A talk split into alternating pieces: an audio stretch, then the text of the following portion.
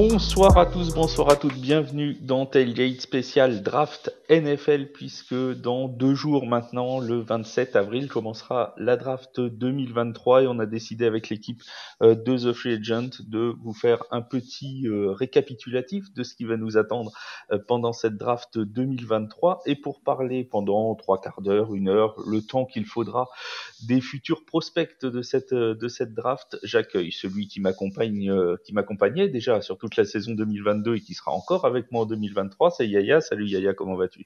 Salut Flav, salut à tous les agents libres. Ben, là, c'est le moment de se préparer à signer les contrats.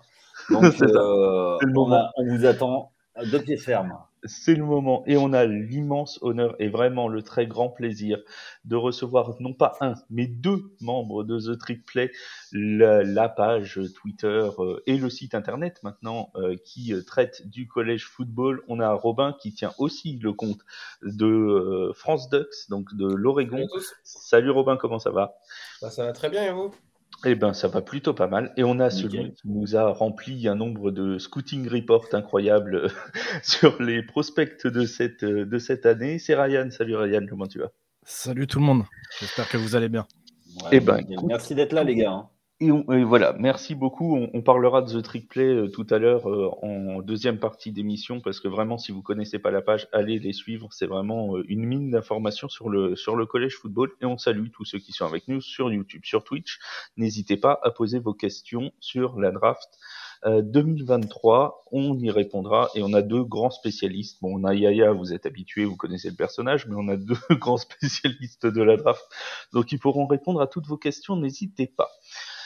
On commence les amis avec une première question, une question euh, d'ordre pratique, j'aurais presque envie de dire. Est-ce qu'il y a une équipe que vous voyez éventuellement faire un trade-up pour essayer de gagner quelques places dans cette, euh, dans cette draft 2023 Yaya, est-ce que toi tu as une, une franchise où tu te dis allez hop, elle va tenter un coup pour remonter? On sait que les Texans et les, et les Cardinals ont dit par la voix de leur GM qu'ils étaient éventuellement à l'écoute de toute offre si quelqu'un voulait prendre leur pic.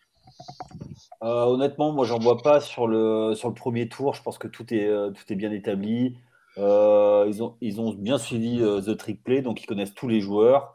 Donc pour moi, à part s'il y a vraiment un coup de cœur et qu'ils l'ont caché, je vois pas qui pourrait. Ou alors, faut mettre un package. Euh, faut monter un gros truc et, juste un trade-up pour trade-up pour un joueur en premier tour, moi, ça me, paraît, euh, compliqué, ou alors ça se fera euh, dans la nuit, enfin, pour, euh, pour nous, au moment où, bah, si, s'il y a des, rumeurs sur un joueur qui, que quelqu'un veut absolument, et essayer de passer devant, mais je, n'y crois pas. À part peut-être ceux qui n'ont pas de premier tour, donc mon regard va du côté de. Coucou les Rams. Voilà. Et à part ça, je vois pas. Enfin, monter aussi haut, euh, ça risque de coûter très cher parce que ça va rapporter. Et en plus, euh, les Texans, et euh, eux, ils ont besoin, ils ont des gros besoins, ils ont besoin de tout. Donc, à part pour avoir quelqu'un qui veut vraiment couper l'herbe sous le pied des Colts, je vois pas, je vois pas ce qu'il y a, ce qu'il y a à prendre, quoi. Parmi les équipes qui n'ont pas de premier tour de draft, euh, il y a donc les, les Dolphins, mais eux c'est pour des raisons disciplinaires, si j'ose dire. Il y a les Rams, il y a les 49ers, si je dis pas de bêtises, il y a les Browns de Cleveland, et il y a, je crois que c'est tout. Je, je, les ai tous. C'est les deux trois euh, qui n'ont pas de pas de premier tour euh, de draft. Robin, est-ce que toi, il y a une équipe que tu vois essayer de tenter le tout pour le tout pour remonter dans les échelons? Euh, moi, je verrais les Raiders. Les Raiders, ils ont perdu un QB. Bon, même s'ils ont signé Garoppolo, euh, Garoppolo, le, deal, il doit être à 3 ans, mais avec euh, une mm. void year en, deuxième année, enfin après la deuxième année. Donc, à mon avis, ça doit être un deal pour euh, avoir un QB jeune. pourquoi pas essayer de passer devant les, Colts pour Anthony Richardson C'est le prospect qui a besoin de temps derrière un vrai enfin, un QB. donc, perso, je partirais sur les Raiders en 3 à la place des Cardinals pour aller essayer de choper un QB comme Anthony Richardson avant les Colts et euh, qui cite, euh, enfin qui, soit euh, derrière Garoppolo, deux, une, une, une, bonne année, en tout cas peut-être une deuxième. je pense que c'est le plus logique. sinon, là, je regardais justement l'ordre. Il y aura toujours une équipe qui va un peu trade down, qui ne saura pas trop quoi choisir. moi, je vois les Patriots. Hein, les, les, Patriots, s'ils arrivent à. Enfin, s'il n'y a pas pour moi leur choix, je pense qu'ils vont prendre The Flowers. Si les hmm. Patriots ne prennent pas The Flowers et qu'il est, est, déjà parti, pour moi, c'est du trade down et donc une équipe qui va trade up euh, euh, peut-être Tempa B pour aller chercher un QB qui serait, euh, qui serait pas encore parti, sachant qu'ils n'ont pas grand-chose. Ouais. Tempa B ou alors Seattle qui ont plusieurs pics dans le, dans le premier tour. Pourquoi pas un petit trade-up pour aller, pour aller chercher un autre, un autre joueur. Donc les Riders qui passeraient du, du 7 au 3 pour toi. Ouais, c'est pas, déconnant, je pense qu'on. Non, non. En, soi, il n'y a pas trop trop à donner non plus pour passer du 7 au 3. Bon, c'est quand même pas mal. il va y avoir une bonne contrepartie. Euh, mais c'est pas non plus, on ne vend pas la maison. Est-ce que toi, pour toi, c'est plus un trade-up d'une équipe ou plutôt eux qui font un trade-down? Euh, Pour moi, les, Panthers, enfin l'équipe qui pourrait faire le trade-down, c'est les, les euh, Arizona Cardinals. Mm. Parce que, mais pour moi, en fait, ils peuvent choper quand même euh, soit du Will Anderson, soit du Jalen Carter, que ce soit en 3 ou en 6. 3 euh, ou 6, pour moi, le 6, euh, Jalen Carter, il peut tomber un peu avec ses problèmes extrasportifs. sportifs Donc, s'ils ont besoin d'un gros défenseur, en soi, Will Anderson, ça paraît correct. Je pense qu'ils ne sont pas obligés de trade up, de trade down, mais si jamais ils veulent trade down, il y aura des équipes qui vont monter. Et pour toi, Ryan, il y a une équipe que tu vois remonter dans l'ordre dans de draft? Bah écoute, euh, là à l'instant T, euh, non, j'aurais, j'aurais plutôt été euh, de l'avis d'Yaya, c'est-à-dire que je pense que tous les gros moves ont été faits là ces derniers temps. Faudra peut-être attendre de voir bah, le soir du premier tour tout simplement, voir un petit peu comment, comment la tendance générale va s'articuler. Est-ce qu'il y a les équipes vont faire un rush sur les corners, les tackles? C'est le genre de choses en fait qui peut entraîner justement des, des petits moves. Mais là, à l'instant T, non, pas trop. Euh, peut-être euh, surveiller effectivement les Niners. Euh, on sait qu'il y a un espèce de flou autour du poste de quarterback. Mm. Purdy, il est venu me foutre un coup de pied dans la fourmilière. Est-ce que le projet Trellen s'est déjà enterré? Oui, non, on ne sait pas. Est-ce qu'il y a une équipe qui va peut-être essayer de d'aller chercher Lens? Si tu vas chercher Lens, ça veut peut-être dire trade down et donc forcément les Niners vont peut-être essayer d'en profiter pour pour monter. Il faut pas oublier la valeur euh, de Trey Lance au moment de, au moment justement de son pic euh, bah quand les Niners s'ils le font. Ils avaient trade up, euh, ils avaient pris, ils avaient lâché des, deux premiers tours, je crois, pour arriver au cinquième, cinquième choix. C'est ça. Donc on parle en fait d'un d'un mec qui a les fameux tools qui intéressent les équipes, gros athlète, gros bras. on parle d'un ancien donc top 5 de, draft, donc je pense que les Niners vont demander, vont demander un, un petit quelque chose en retour s'il y a trade. Donc euh, peut-être on peut-être qu'on verra effectivement les Niners monter, mais je ne sais pas. Je pense que pour l'instant, euh, à part eux, je vois pas trop d'équipes bouger. Alors attention, parce que les Niners, il y, a des, euh, il y a des rumeurs comme quoi ils seraient prêts à bouger euh, contre Kirk Cousins. Hein. Donc attention. Oui, Ouais, bref. Ouais, mais, ouais, mais pareil. Euh, la réaction. oui, oui, pareil, au final, tu vois, euh, on parle d'un QB vachement plus jeune, avec encore du potentiel. Donc, est-ce que ce serait pas Cousins plus le, le premier tour qui est assez bas des Vikes euh, Je ne sais pas, mais, mais en tout cas, si ça bouge, je pense que ça sera effectivement le soir de la draft.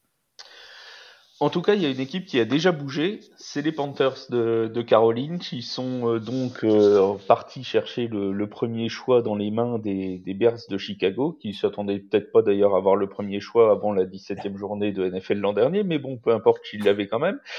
les Panthers qui euh, se sont donc, qui ont donc tradé eux pour remonter en première place fort probablement, euh, vous me direz pas le contraire, Robin et Ryan, pour aller chercher un quarterback, je pense que là-dessus, on va tous tomber à peu près d'accord.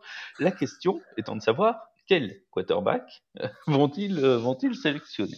Alors le favori des, des bookmakers, c'est Bryce Young, l'ancien euh, quarterback d'Alabama, euh, Aceman Trophy en 2021. Euh, mais mais mais il y a des il y a un doute qui plane. Est-ce que CJ Stroud serait plutôt choisi numéro un? Il y a Will Levis qui a dit tout à l'heure que il avait averti euh, des gens euh, comme quoi euh, c'était lui qui allait être le numéro un et donc du coup la cote a chuté chez les bookmakers puisque depuis sa déclaration visiblement tout le monde croit que Will Lewis pourrait être numéro un en plus de manger des bananes avec la peau.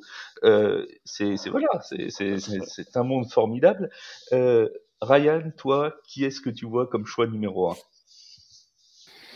Euh, écoute, moi personnellement, euh, bah, les gens qui nous suivent un petit peu, ils savent que euh, je suis un très gros fan de, CJ Stroud.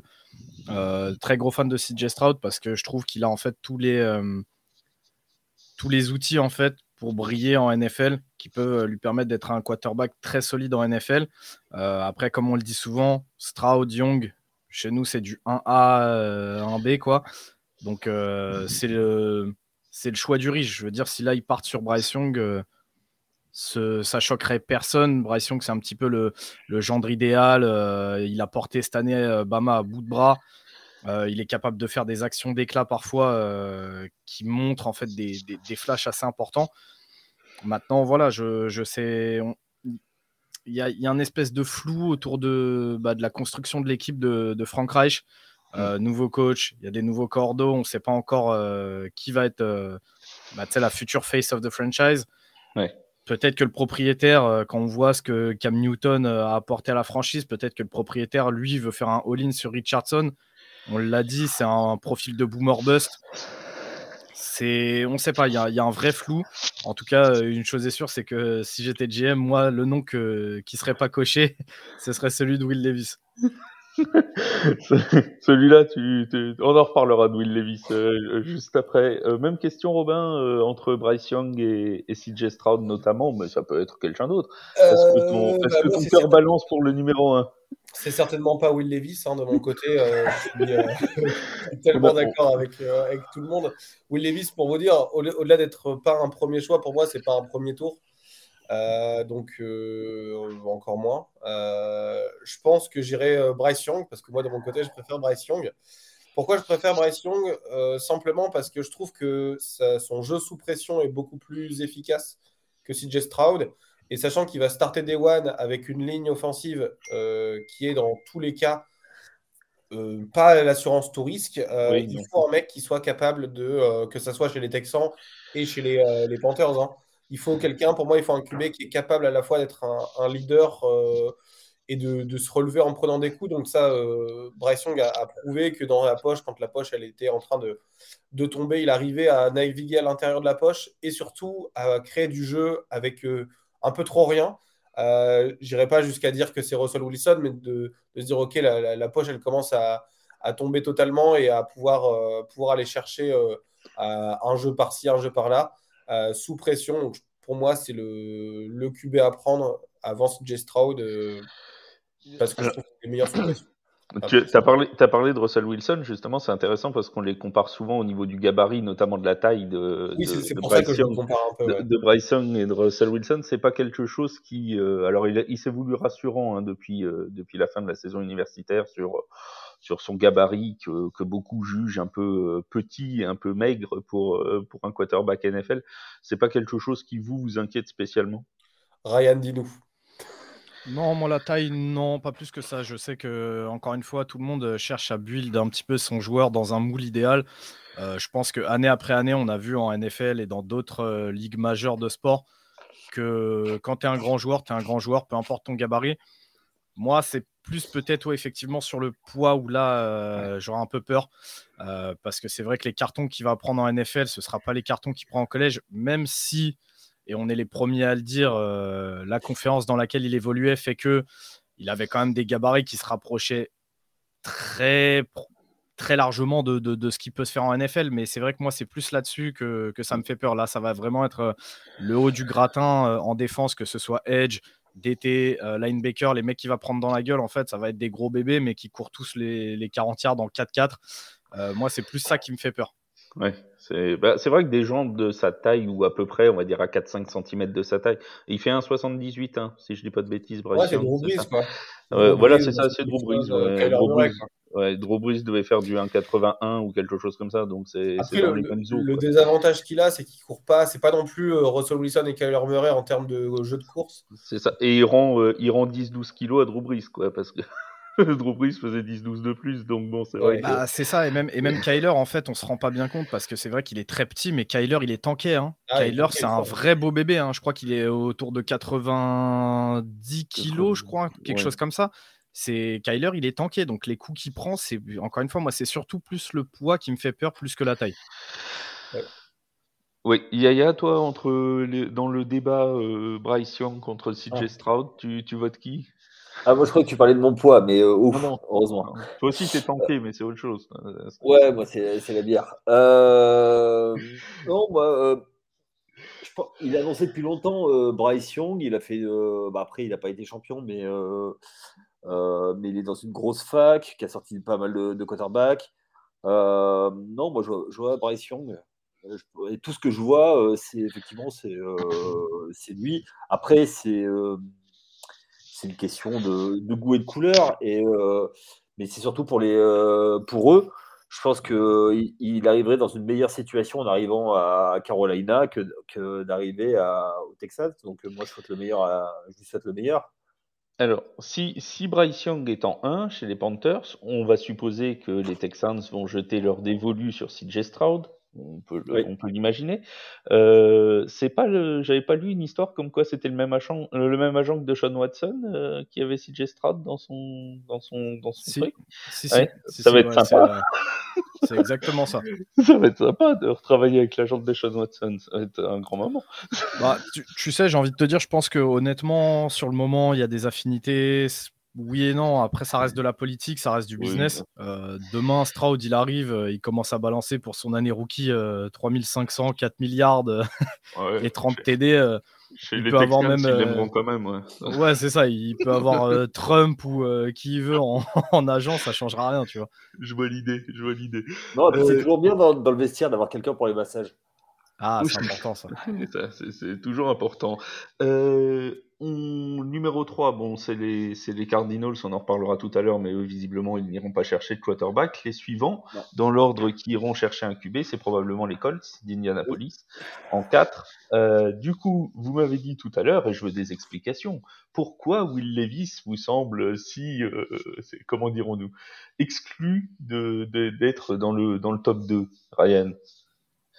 Alors par où commence C'est Will Levis, c'est compliqué. En fait, le, truc avec Will Levis, c'est que très souvent, pour le mettre en avant, les scouts ou les médias vont rappeler en fait les tools qu'il a, les, outils.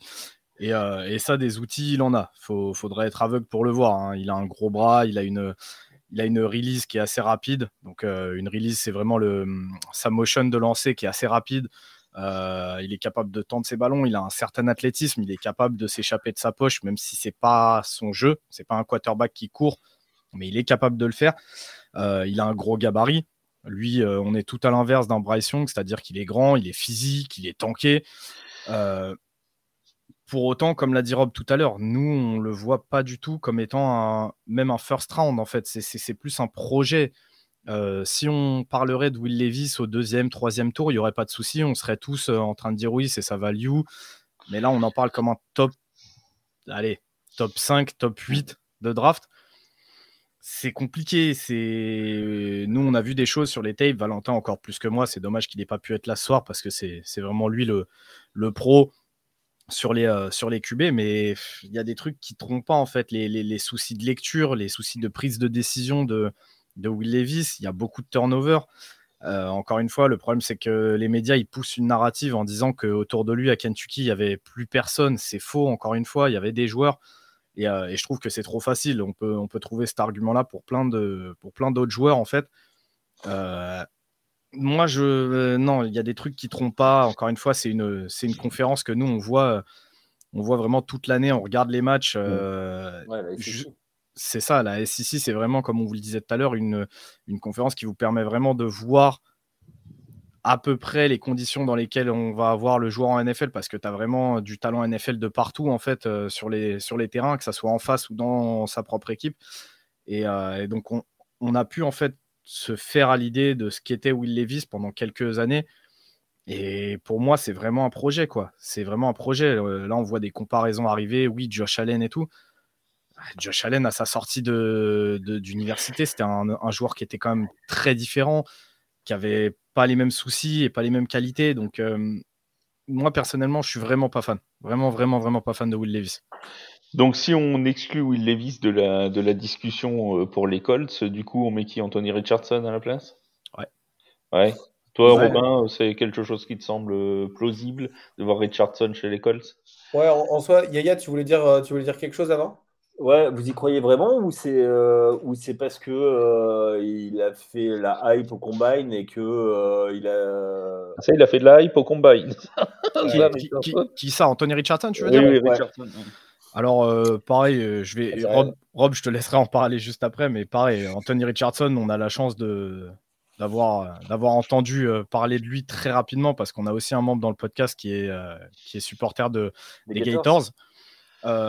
On a tous le même avis, hein. même même lui, c'était son quarterback. On était tous de l'avis de Anthony Richardson. Faut qu'il reste un an de plus à la fac pour peaufiner son jeu et ensuite il se fait drafter et faut encore qu'il s'assoie un an. Donc là, je vous laisse deviner. on le sait tous que c'est un athlète. On a tous vu les tapes avant même le combine. On a vu qu'il avait un bras canon.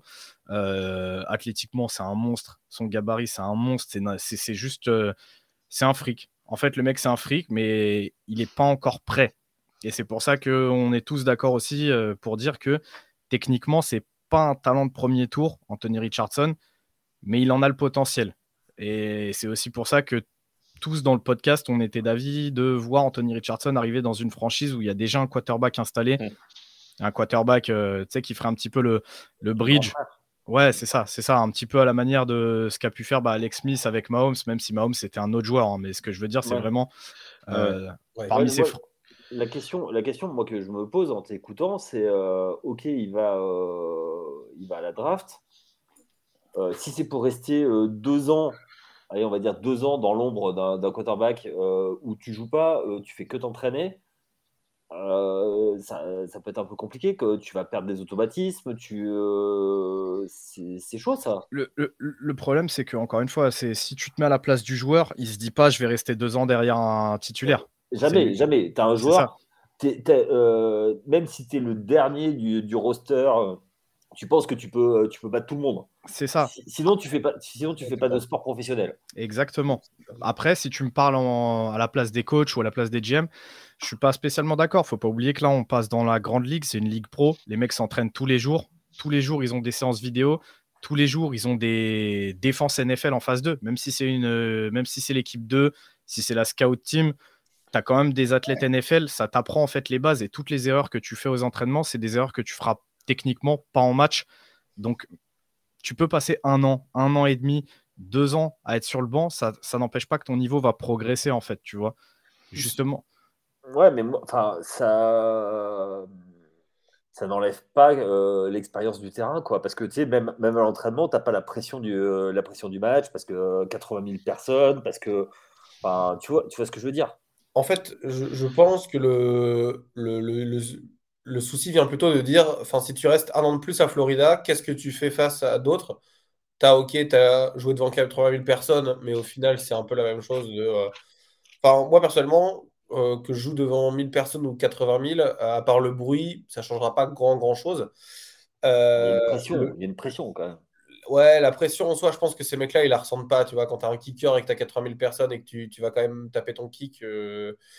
Euh, en soi, le, gros problème, c'est que on peut, enfin, à Florida, il aura des coachs pour jouer en college football. Euh, les seuls mecs qui peuvent leur apprendre à jouer en NFL, c'est des, gens qui ont déjà de l'expérience en NFL, tu vois. C'est du QB, c'est du. Euh, en fait, il n'y a, pas de meilleure, de meilleure préparation à la NFL que la NFL. C'est aussi simple que ça. Il va jouer peut-être des bouts de match par-ci par-là. sachant que les Colts, la situation, elle est un peu chelou. Euh, il y a toujours le fait de se dire soit on te lance dans le feu euh, et vas-y, en fait, tu peux être starter day one parce que c'est qui le QB des Colts actuellement? Parce que c'est plus one. Ça va être Gardner Minshew Mais non. Bah, si, si. Si, si, bah, puisqu'ils ont, ils ont lui euh, un an. Ils lui ont fait signer un contrat d'un an, donc c'est Gardner Minshew. Derrière, ça doit être Nick Foles. Ça doit être Gardner Minshew et comment il s'appelle Jacob Eason et Sam Ellinger, ouais. Ouais. Mais il n'y a pas Nick Foles qui est, qui est là-bas maintenant? Je crois qu'il a encore du contrat avec Foles là où il est parti. Non, c'était jusqu'à la fin de saison. Hein. Bon, en tout cas, ce qui est sûr, c'est que le 1 pour l'instant, c'est Gardner Minshew, ça c'est sûr. Ouais, ouais, ça c'est clair. Après, juste pour te, pour te répondre, euh, Yaya, euh, tu parlais de pression, tout ça. Il faut savoir aussi que, encore une fois, on parle des, on parle des Gators en termes de pression, de match, euh, de stade rempli de 80 000 personnes qui gueulent, machin. Cette pression-là, il l'a eu. Par contre, il y a une pression que moi je déteste, c'est vraiment cette pression-là de d'être annoncé comme un crack lunaire par les médias de te faire drafter en fait bah, top 3 et de pas avoir ce niveau-là. Et où là, en fait, tu as toute une fanbase qui, eux, ne suivent pas forcément les matchs, n'ont pas forcément vu ce que les scouts ont vu, qui vont arriver et se dire Mais putain, mais c'est quoi, ce, c'est quoi cette fraude? C'est quoi cette arnaque? Ouais. Bah, ouais. et là, ça, c'est pas pareil parce que là, tu as le harcèlement sur les médias. Euh, Tu as le harcèlement bah, à la télévision. c'est ça que euh, c'est ça en fait moi qui, qui, me fait peur avec lui, c'est-à-dire que ouais. tu parce que c'est un investissement euh, top 4 top 4, top 4 euh, NFL, c'est pas n'importe quoi, quoi, tu vois. Bien sûr. Et c'est aussi ça qui nous fait peur, tu vois. Ouais, on, est d'accord. C'est pour ça qu'on est, euh, qu'on est sur un point de. Je pense que le, 4, c'est trop haut pour Richardson, mais c'est là où les Colts choisissent. Et s'ils trade back, ils peuvent pas prendre le risque de dire OK, on va trader. Et on va le laisser à quelqu'un d'autre. Parce que s'ils si, trade avec les Raiders, les Raiders vont prendre Richardson, tu vois. C'est ça. Bien sûr. Euh, si trade avec, euh, je sais pas, je vais regarder qui pourrait avoir besoin d'un trade-up, tu vois. Euh, Tennessee, Tennessee vont prendre Richardson. Et en fait, encore une fois, c'est les équipes avec qui tu peux trade-up, elles vont jamais te. En fait, si tu trade-up, tu trade, enfin, tu prends pas Richardson. Donc c'est soit Richardson ou rien. Et c'est mieux de prendre Richardson pour un an, deux ans, comme quand tu vois les mecs qui sont blessés la première saison, ils sont pris, ils jouent pas. Genre Jeffrey Simmons à l'époque chez les Titans, le mec est pris, ils savent qu'il va pas jouer pendant un an. Là, c'est pareil, en fait, tu, tu files un draft pick, certes, c'est le 4, mais tu peux pas dire je trade down, parce que si tu trade down, tu l'as plus. Ok, ok. C'est un peu trop, mais c'est l'impasse. Euh, ouais, ils, sont un peu pris au piège, quoi. Ouais, en fait, s'ils avaient choisi genre en 6 derrière, euh, parce que là, je regarde un peu le. Ouais. Tu vois, si j'avais choisi derrière Seattle et Détroit, en, du coup, en, 6 à la place de, de, de Détroit, je pense que tu vois, Détroit, et il l'aurait pas pris. Et le, hors du top 5, Richardson, moi, je peux le bien le prendre, tu vois. Ouais. Euh, puis en soi, Richardson, c'est vrai que ce que Ryan disait, le mec a joué 13 matchs en college football. Le potentiel est énorme pour 13 matchs de dire. Euh, moi, je trouve qu'il y a vrai problème de précision des passes. Et ça, tu l'auras pas avec des receveurs euh, de college football. En fait, il faut d'abord construire ton, ta, relation avec tes receveurs, et ça, tu l'as construit avec des mecs en NFL que tu joueras, avec qui tu joueras l'année prochaine, tu vois. C'est pas LSU où ils sortent 8 receveurs par saison, tu vois. C'est pas Ryan? Voilà. Alors Ryan euh, tient le compte euh, français de LSU, hein, c'est ça, euh, Ryan Je dis pas de bêtises? Exactement. Voilà. Donc donc, c'est pour ça qu'il y a une petite euh, transgression sur, sur nos amis de, de Louisiana, euh, qui sont mes amis puisque je suis fan des Saints, donc forcément la Louisiane, ça me parle. Euh... euh il y a Elio en plus qui est là aussi dans le, enfin, qui est là dans le chat avec une très belle photo. J'aime Elio quand il a sa photo de Drew Brees. Euh... Euh, sinon, en parlant de, des quarterbacks chez les Colts, euh, j'ai vérifié euh, pendant que vous parliez, et effectivement, c'est donc bien Gardner Minshew en 1, et Nick Foles est toujours en contrat puisqu'il avait signé deux ans, donc il est encore en contrat un an chez les, chez les Colts, hein. donc il est là aussi, et Sam Ellinger en troisième quarterback. Donc voilà, les amis. C'est pas joli comme tu dis, On a vu plus sexy. Hein. Richardson pour se développer euh, derrière, euh, derrière Garner Minshew, ça, ça, vous parle. Et ben voilà, ce sera, on verra ça. Euh, on verra ça dire, oh la barbe, enfin ou la moustache. Ouais, c'est ça. Mais alors, Garner Minshew, il vient avec l'ancien coordinateur offensif des, des, Eagles, du coup, qui, qui est devenu entraîneur en chef des, mm. des Colts de, Et ça, justement, ça tendrait vers, euh, je pense, plus un profil à la, à la Richardson. C'est ça. Pour le développer en se disant, on fait un an avec, euh, avec Garner Minshew, qui, en plus, euh, au-delà des qualités et des défauts qu'on peut trouver à Garner Minshew, est quelqu'un qui peut aussi bien être un backup qui euh, que être aussi quelqu'un qui a quand même de l'expérience en NFL, donc qui peut apprendre des choses à quelqu'un de jeune. C'est c'est ce que j'appellerais un bon quarterback, tu vois, un bon collègue euh, Garner Minshew, tu vois, tu peux tu peux quand même t'en servir comme ça, quoi. Ouais, ouais bien... Je pense que Nick Foles sera plus justifié. Il a, il a plus d'ancienneté, il a gagné un Super Bowl. je pense que Gardner Minshew, il sera peut-être titulaire, mais Nick Foles sera la pièce angulaire du. le, papa. De l'apprentissage, ouais, c'est ça. C'est... mon père, il n'est pas athlétique, mais m'a appris plein de trucs. mon père, c'est pas Anthony mais t'inquiète pas qu'il m'a appris, du, il m'a appris du football. Non, mais oh, oh, le, le, seul truc, c'est que du coup, on revient sur, le, sur la problématique numéro 1 qui est le fait que tu partes top 3, tu vas aussi avoir une pression populaire. C'est-à-dire que quand Minshew va pas faire ses matchs, les gens vont gueuler pour avoir Richardson ah sur le terrain. Non, mais c'est bah ça le problème.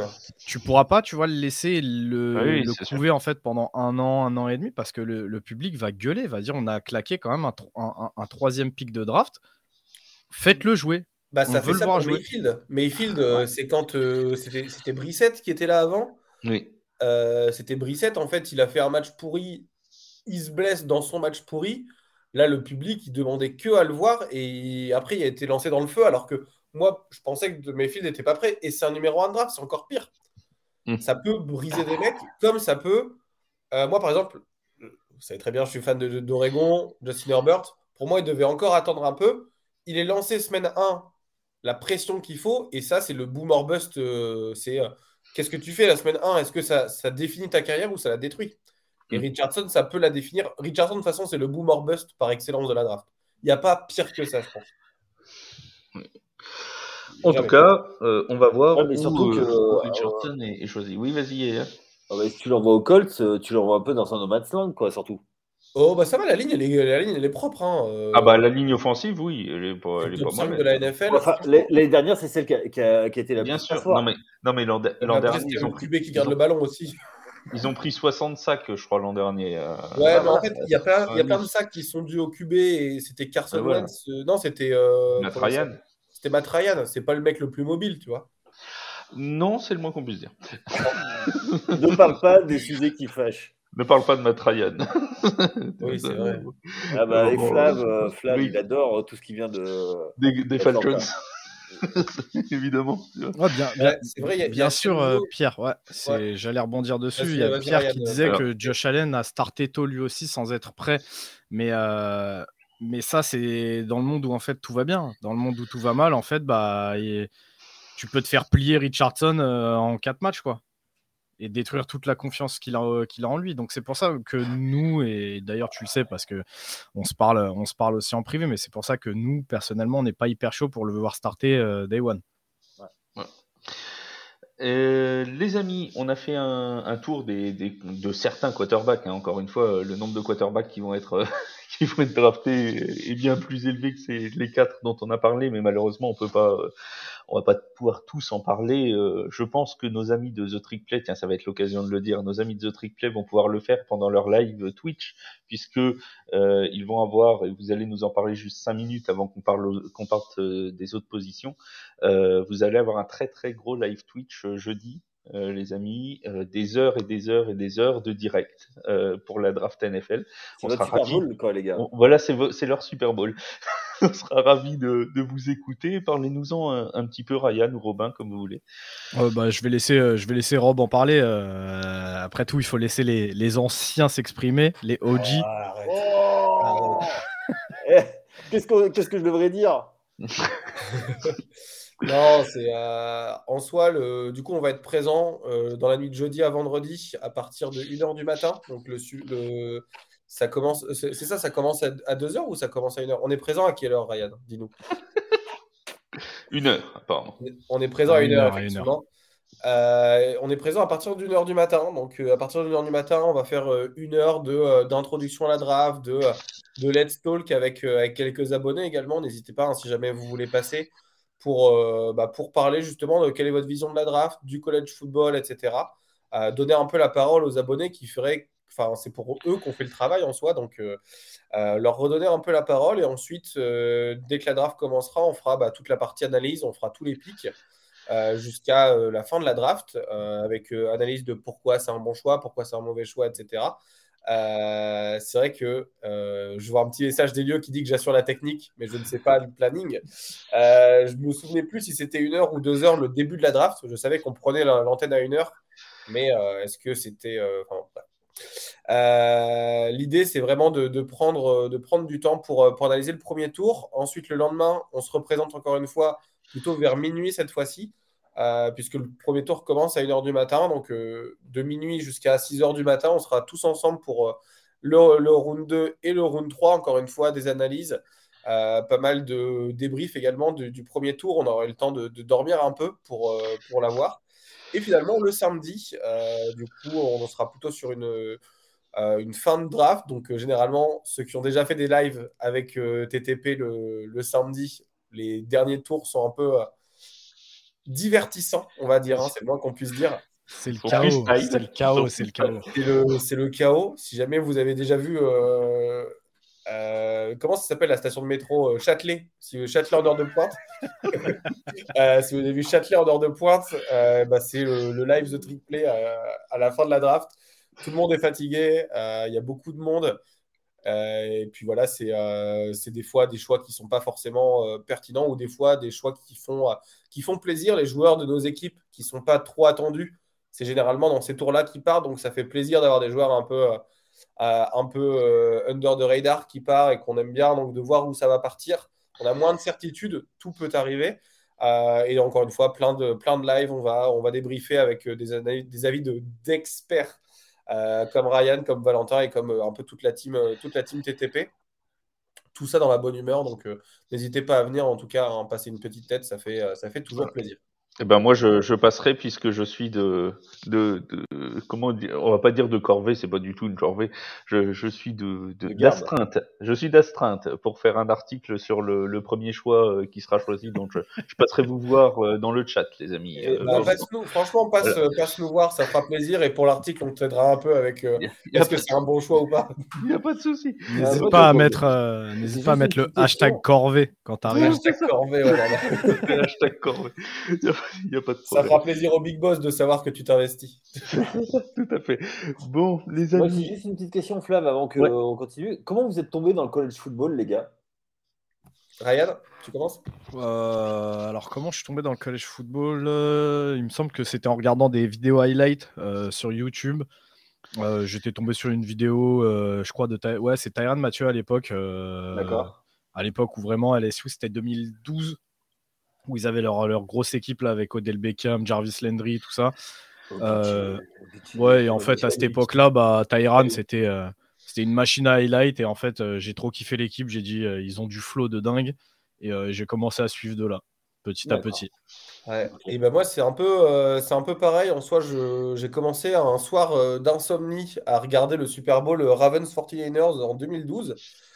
Euh, en fait, juste, je dormais pas et j'allume, la télé, je zappe et W9 et là je me dis ok incroyable, c'est fou le sport.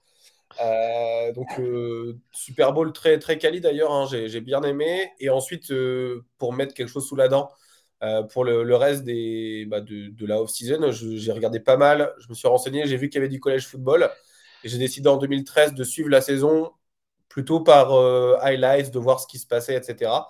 Euh, et finalement, je suis tombé sur Oregon parce que Marcus Mariota à l'époque, euh, ceux qui ont connu, c'est pas le Marcus Mariota de télé.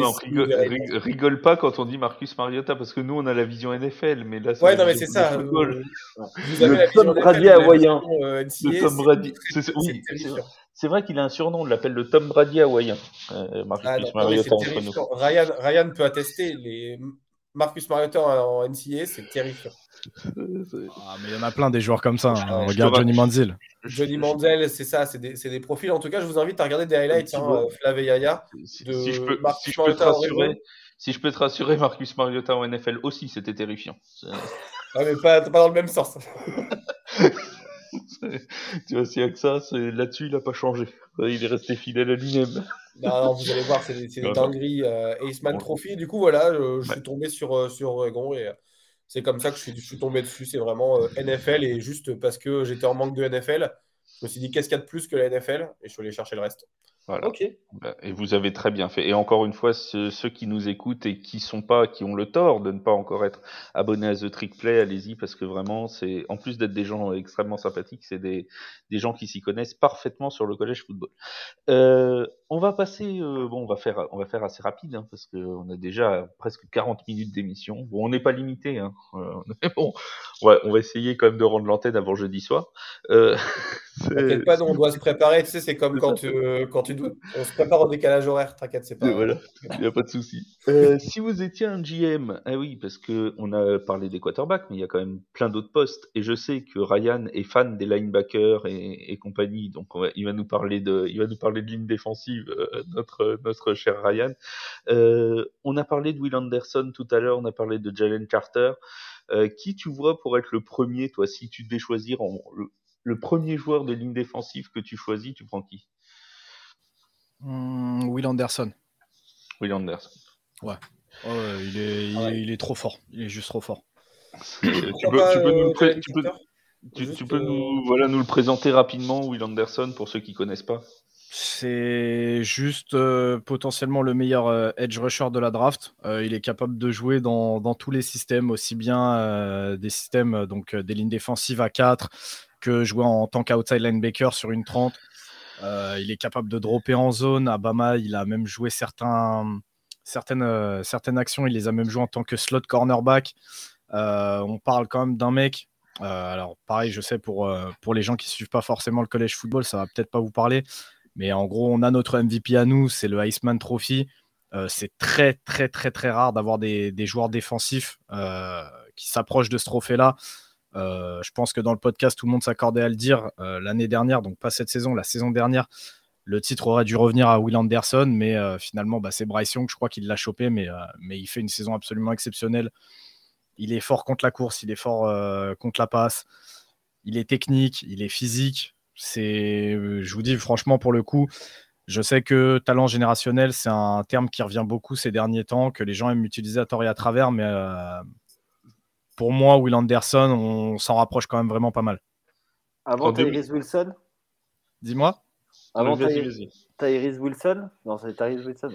Tyrese Tyrese Tyrese, ouais. Oui, oui. Pour moi, largement. Wilson, euh, Tyrese Wilson, il est annoncé il est annoncé dans le top 3. Hein. Ouais, ouais, j'ai vu que ces derniers temps, euh, Tyree Wilson commençait à reprendre énormément de hype.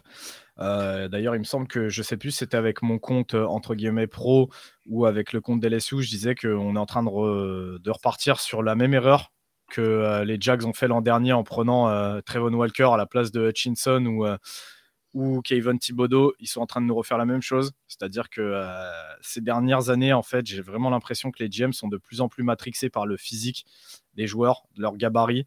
Euh, attention, hein, Tyree Wilson, c'est un super joueur, je l'adore, mais c'est pas le même profil. Et surtout, c'est bien moins fort. Euh, le rayonnement n'est pas du tout le même. Will Anderson, ça peut vraiment être la, bah, la phase de votre franchise en défense, on sait souvent que quand on est euh, sur une, sur une période de reconstruction, et souvent si on a un choix dans le top 3, euh, c'est qu'on y est, on a besoin d'une, d'une phase euh, en attaque et d'une phase en défense. Will Anderson, en fait, ça peut l'être. C'est vraiment, ça peut être la star défensive qui va vous faire, qui va vous apporter une nouvelle base de fans parce que les gens vont tomber sur ses highlights, les gens vont acheter ses maillots. et puis, comme je vous dis, en fait, même si demain vous changez de coach en défense, il pourra s'adapter et changer de système. Il est capable de le faire. Donc, euh, que demander de plus? Ouais. en, en, soi, le, le Will Anderson, pourquoi euh, plutôt Will Anderson que Tyree Wilson? Euh, Déjà, Will Anderson, en fait, je vérifie. effectivement, c'est bien ça. En, en, 2020, du coup, il est déjà il, il, est titulaire à Alabama en freshman. On sait qu'être titulaire à Alabama, euh, c'est 80% euh, du job pour être NFL. Au-delà de ça, le, mec est, euh, il me semble qu'il est capitaine depuis son année sophomore ou fin de, fin de freshman. Donc c'est un vrai leader. Et je pense que que ce soit les Cardinals ou même les Texans, moi je, mets quand même ma pièce sur les Texans. je mets ma pièce sur les Texans pour aller chercher Will Anderson avant, avant de prendre un QB. tout simplement parce que euh, comment il s'appelle le. De Meco Ryans Dimeco Ryans, ouais. Euh, il a vu ce que ça faisait Joey Bossa, euh, enfin Nick Bossa, pardon, en... chez les 49ers. Et il a vu qu'en fait, on pouvait construire avec un QB qui n'était pas forcément incroyable, mais avec une vraie défense. Donc peut-être qu'il va essayer de construire la défense en premier. Je mets une, juste une pièce, si je dois mettre un pari avec une cote, une une cote incroyable. Plutôt que de mettre Will Levis en first pick, je le mettrais, je mettrais plutôt Will Anderson en second. Sinon, s'il doit partir en troisième, même les Cardinals, ils ont besoin d'avoir un remplaçant de, sur la ligne défensive qui va pouvoir être une voix pour le reste du rooster. donc, Will Anderson. Will Anderson, capitaine, leadership, talent, athlétisme, il a tout ce qu'il faut. Et puis il faut quand même remplacer euh, JJ Watt du côté de du côté de, des Cardinals, c'est pas rien à remplacer comme. Will Anderson il court quand même vite. ouais. mais, il faut aussi, euh, t'as quelqu'un en moins pour porter le défibrillateur. Hein. C'est ça. Euh, donc, Will Anderson plutôt. Jalen Carter, on en a parlé tout à l'heure euh, de, de, ces quelques ennuis extra-sportifs. Pour le bout, ça pourrait lui coûter cher? Ouais, ouais, ouais. Euh, pareil, Jalen Carter, on parlait quand même d'un mec qui était top 5. 3. Top 5, tu vois, on prend, je préfère toujours prendre large, on va dire top 5, vraiment largement euh, en termes de talent. Là, avec les, les, petits, les petites conneries, et c'est pas des petites conneries, justement, c'est des grosses conneries. C'est quoi? Euh, J'ai pas suivi, moi. Alors, en gros, euh, cette année, il y, a un, y a un joueur ainsi qu'un membre du staff de Georgia qui sont décédés dans un accident de voiture. Ah, apparemment, Jalen Carter n'était pas dans les parages.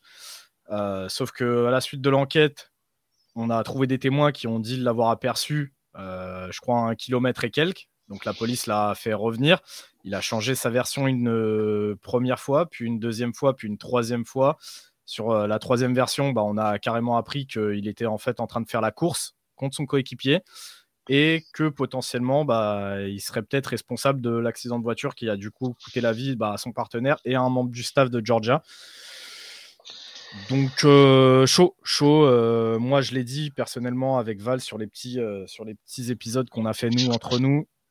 Je suis personnellement vraiment pas fan de ce genre de truc. Moi, pour moi, c'est juste un truc où tu peux être le joueur le plus talentueux du monde. Quand tu as ce genre de casserole, bah, si je suis GM, je te coache pas du tout. Parce que si c'est pour que bah, dans un an, tu me fasses une Henry Ruggs ou ce genre de merde, je veux pas de toi. C'est le pari vaut pas le coup. Donc en fait, pour moi personnellement, c'est le genre de truc où tu peux vraiment être le top 1 de la draft. Même si tu es là au cinquième tour, je te pique pas en fait, juste à cause de ça. Euh, je pense qu'il y a d'autres équipes comme ça qui vont peut-être faire l'impasse dessus. Je pense à Dan Campbell qui est en train de reconstruire les Lions euh, avec justement des bons gars qui essayent de, sortir de cette image un peu ghetto, machin, Détroit. Je ne sais pas s'il irait, forcément choisir le joueur. Il a annoncé hein, chez eux. Hein. Ouais, je sais, bah, normal, quand tu vois le need, euh, quand tu vois le need chez les Lions euh, de defensive tackle, avoir le meilleur defensive tackle de la QV qui tombe euh, droit dans les pattes. ouais, sur ton tour, ouais, c'est sûr que c'est tentant. C'est ça, mais donc voilà, je, je sais qu'il y a certains GM qui vont faire l'impasse, certains coachs qui vont faire l'impasse à côté de ça. On le sait aussi, je le disais tout à l'heure, c'est un business. Donc si au bout d'un moment, tu as une opportunité et que tu estimes que le jeu en vaut en chandelle, il y a des mecs qui vont pas hésiter à le prendre. Quoi. Comme je vous dis, on parle quand même d'un mec qui était top 5. S'il commence à tomber vers le, bah, le choix 8, 10. oui. oui, bah oui. Ah, en soi, c'est un peu le. Je dirais que c'est pas du tout la même chose. Ne, n'y voyez pas une comparaison réellement. Non, non. Mais euh, la Remy Tunsil, qui, qui, avait chopé une vidéo de euh, lui aussi, c'était top 5 de draft, meilleur tackle de loin de la QV le gars, euh, le jour de la draft, il y a une vidéo qui sort comme quoi il est en train de fumer euh, avec le masque, etc. La vidéo un peu célèbre. Ah euh, il tombe en 13. En fait, c'est le range où je vois un peu Jalen Carter de, de se dire ok, le, le, nid est vraiment fort. C'est pas de la drogue, parce que la drogue en soi, c'est. C'est inoffensif comparé à avoir participé au décès de deux personnes. moi, je pense qu'il y a des équipes qui vont le, voir qu'il a du regret, etc. Et de dire, OK, il a fait sa connerie de Henry Ruggs où il ne le refera plus. Euh, ça lui a marqué à vie et donc il ne refera plus et je vais le prendre pour ça. Moi, je suis pareil que Ryan. Pour moi, il n'y a pas de deuxième chance. Euh, enfin, si tu veux une deuxième chance, tu vas à l'église, tu vas pas en NFL, tu vois. Euh, l'idée, c'est vraiment de, comprendre que moi, si j'étais GM, je le prendrais pas.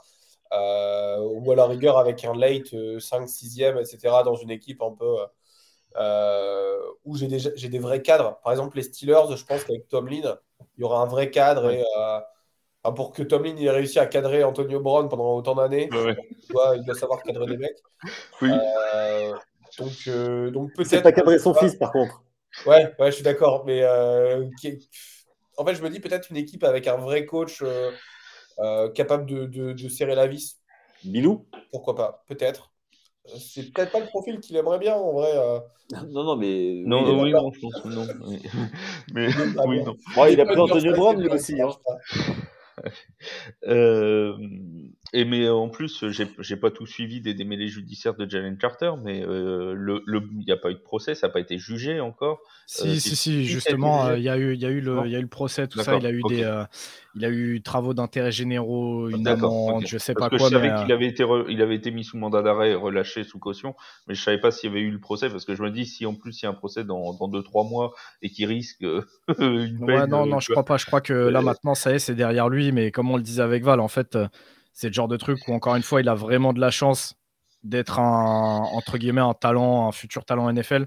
Parce que je pense que si c'est un random qui a cette histoire-là, euh, aujourd'hui, il est, euh, il est derrière les barreaux. Euh, la ah, en soi, le truc, c'est que, en fait, légalement, je ne sais pas si tu...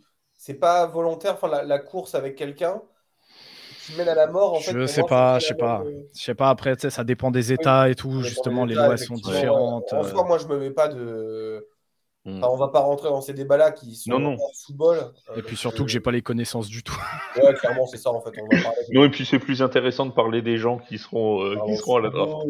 Voilà, parlons football, c'est toujours plus intéressant. Parlez-nous du DT remplaçant de Texas, Ryan. tu m'as dit quoi? Il, veut que tu parles du DT remplaçant de Texas. Ah bah ouais parce que c'est un des derniers scootings que j'ai fait et, euh, pour le coup je l'ai vraiment euh, j'ai vraiment apprécié le mec.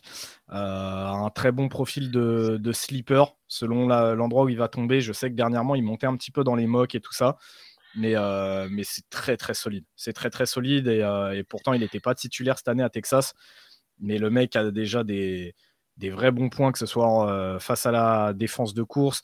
Euh, il a déjà quelques petits flashs euh, en pass rush. franchement, je crois qu'il a 20, il aura 22 ans sur son année rookie, donc même au niveau de l'âge, le potentiel y est. Et, franchement, ça a été un des, un des, derniers petits coups de cœur que j'ai fait ouais, justement dans, dans, mes scouting reports. Et du coup, on n'a pas le nom. Moro Ojomo. Voilà. Parce que si on le voit tomber au premier tour, on pourra dire, ah bah, ou, au deuxième, ou, enfin, quand il va tomber, on dira, bah voilà, Ryan nous l'avait annoncé sur, euh, sur, sur le live. En espérant que derrière, il ait une carrière NFL et que le mec se mette à bosser. Et si ça, se trouve, et voilà. Et si ça se trouve, il aurait été son meilleur euh, agent en France. Joe Shane est sur le coup, t'inquiète. On a fait la ligne défensive, on, fait, euh, on passe à la ligne offensive, les amis. Est-ce qu'il y a quelqu'un de la ligne offensive, Robin, qui te plaît particulièrement? Alors, moi, c'est un gars que j'avais un peu, euh, pas forcément euh, au niveau des, euh, du, top 3, on va dire, du, du Paris Johnson, Skoronski.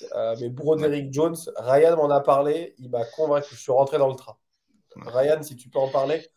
En fait, Ryan, pour vous donner un peu de contexte, l'année dernière, avant, du coup, de la draft de l'année dernière, il nous a parlé de Jamari Salier, qui mhm. est euh, un joueur qui a été drafté chez les Chargers au sixième tour. Et le mec est incroyable. Et du coup, je suis monté dans le train des mecs que Ryan me présentait très rapidement. Donc là, bah, Johnson. Broderick Jones, vas-y Ryan. C'est-à-dire que, en l'occurrence, Salier, j'étais un des seuls connards l'année dernière à le, à le, demander genre au deuxième, troisième tour. Euh, en disant ouais si vous le faites glisser en guard ça va être un crack et tout. Finalement les Chargers l'ont pris au sixième ils l'ont quand même fait jouer tackle et, et il a cassé des gueules toute l'année. Donc euh, ça a aidé à convaincre Rob mais ouais en gros euh, Broderick Jones on part sur le même délire donc joueur de Georgia c'est-à-dire un athlète plus plus comme à toutes les positions. Si vous aimez les O-line qui sont très bons sur le run block euh, Broderick Jones, euh, je pense que vous allez le kiffer. Moi, j'ai des petits doutes sur sa capacité à être tackle, un petit peu de la même, euh, façon que pour Salier. Je pense qu'un un remplacement en tant que guard, ça pourrait lui être vraiment très bénéfique, mais c'est pas étonnant, c'est la façon de jouer de Georgia qui veut ça, avec des O-line vraiment très très physique, un gros jeu de course, et donc en fait les mecs ont des, des petits soucis en passe-bloc, des choses qui peuvent se travailler en fait, mais, Broderick Jones, il a vraiment ce profil-là où je me dis qu'en guard, dans une équipe qui joue, qui joue pas mal de courses, bah tiens, mettons Tennessee, on le fout en guard à Tennessee, je pense que ça, il, pourrait vraiment faire très très mal. Euh, c'est je... 9 à Chicago. Hein. Alors, il, est annoncé à Chicago, il est annoncé aussi chez les Packers, chez les Jets, enfin entre la 9 et la 16e place, quoi, grosso modo. Ouais, ouais, ouais, mais c'est pas déconnant. Après, le truc, c'est que forcément, vu qu'il est vu en tant que tackle, vu qu'il a joué tackle, euh, on le sait, la value de tackle est un peu plus importante que pour les, les linemen intérieurs. Mais, euh, mais si vous voulez un, un peu un, un, joueur avec qui le comparer. Alors, je sais qu'il faut remonter un petit peu loin. Hein. Là, ça va plus parler aux anciens. Oh, T'inquiète pas, on est vieux. Ouais, pour toi? non, non, non, euh, mais non, mais c'est, mais c'est surtout que je sais que les joueurs de ligne offensive, c'est pas forcément les joueurs les plus euh, avec le plus de star system. Mais je sais pas si vous vous rappelez de Evan Matisse, c'était un guard euh, qui était très très bon chez les Eagles mm. et qui avait pas un gap de guard. C'était un espèce de mec hyper athlétique. le mec qui était sec, musclé, tout ça, et, il a un peu impacté tout, tout, tout, ce changement en fait au poste de guard avec des guards en fait ultra athlétiques. Euh, par la suite, il est parti au Broncos où euh, bah, il était en fin de carrière, donc il commençait à tirer un peu plus la langue. Mais en fait, Broderick Jones, je le vois un peu dans le même délire, c'est-à-dire un guard un peu plus euh, léger, un peu plus athlétique, mais, mais qui pourrait vraiment faire du dégât. Et en fait, même ses petites limitations sur le, sur le pass-block, le fait de le mettre à l'intérieur, bah, du coup, il a son centre à droite ou à gauche et il a un tackle pour l'assist. je pense que ça pourrait l'aider aussi, en fait. Donc plutôt Broderick Jones que, que, Paris Johnson ou que, ou que Skoronski comme premier au Ouais, pour Rob. moi, moi, moi, je trouve que depuis que je suis rentré dans le train, forcément, j'ai regardé, hein, je ne veux pas rentrer dans un train que Ryan me propose euh, juste parce qu'il propose. Euh, mais du coup, après, effectivement, après être revenu sur, sur certaines tapes, notamment euh, les tapes d'Oregon, ça. ça fait mal. Mais euh... qui, va, qui va malaxer quelques mecs, quoi. ouais, ouais, ouais, je pense. Mais ça, comme je te dis, ça c'est plus, euh, c'est plus la vie de Rob. Non, pour moi, je, le meilleur line de la draft, ça reste euh, Peter Skoronski.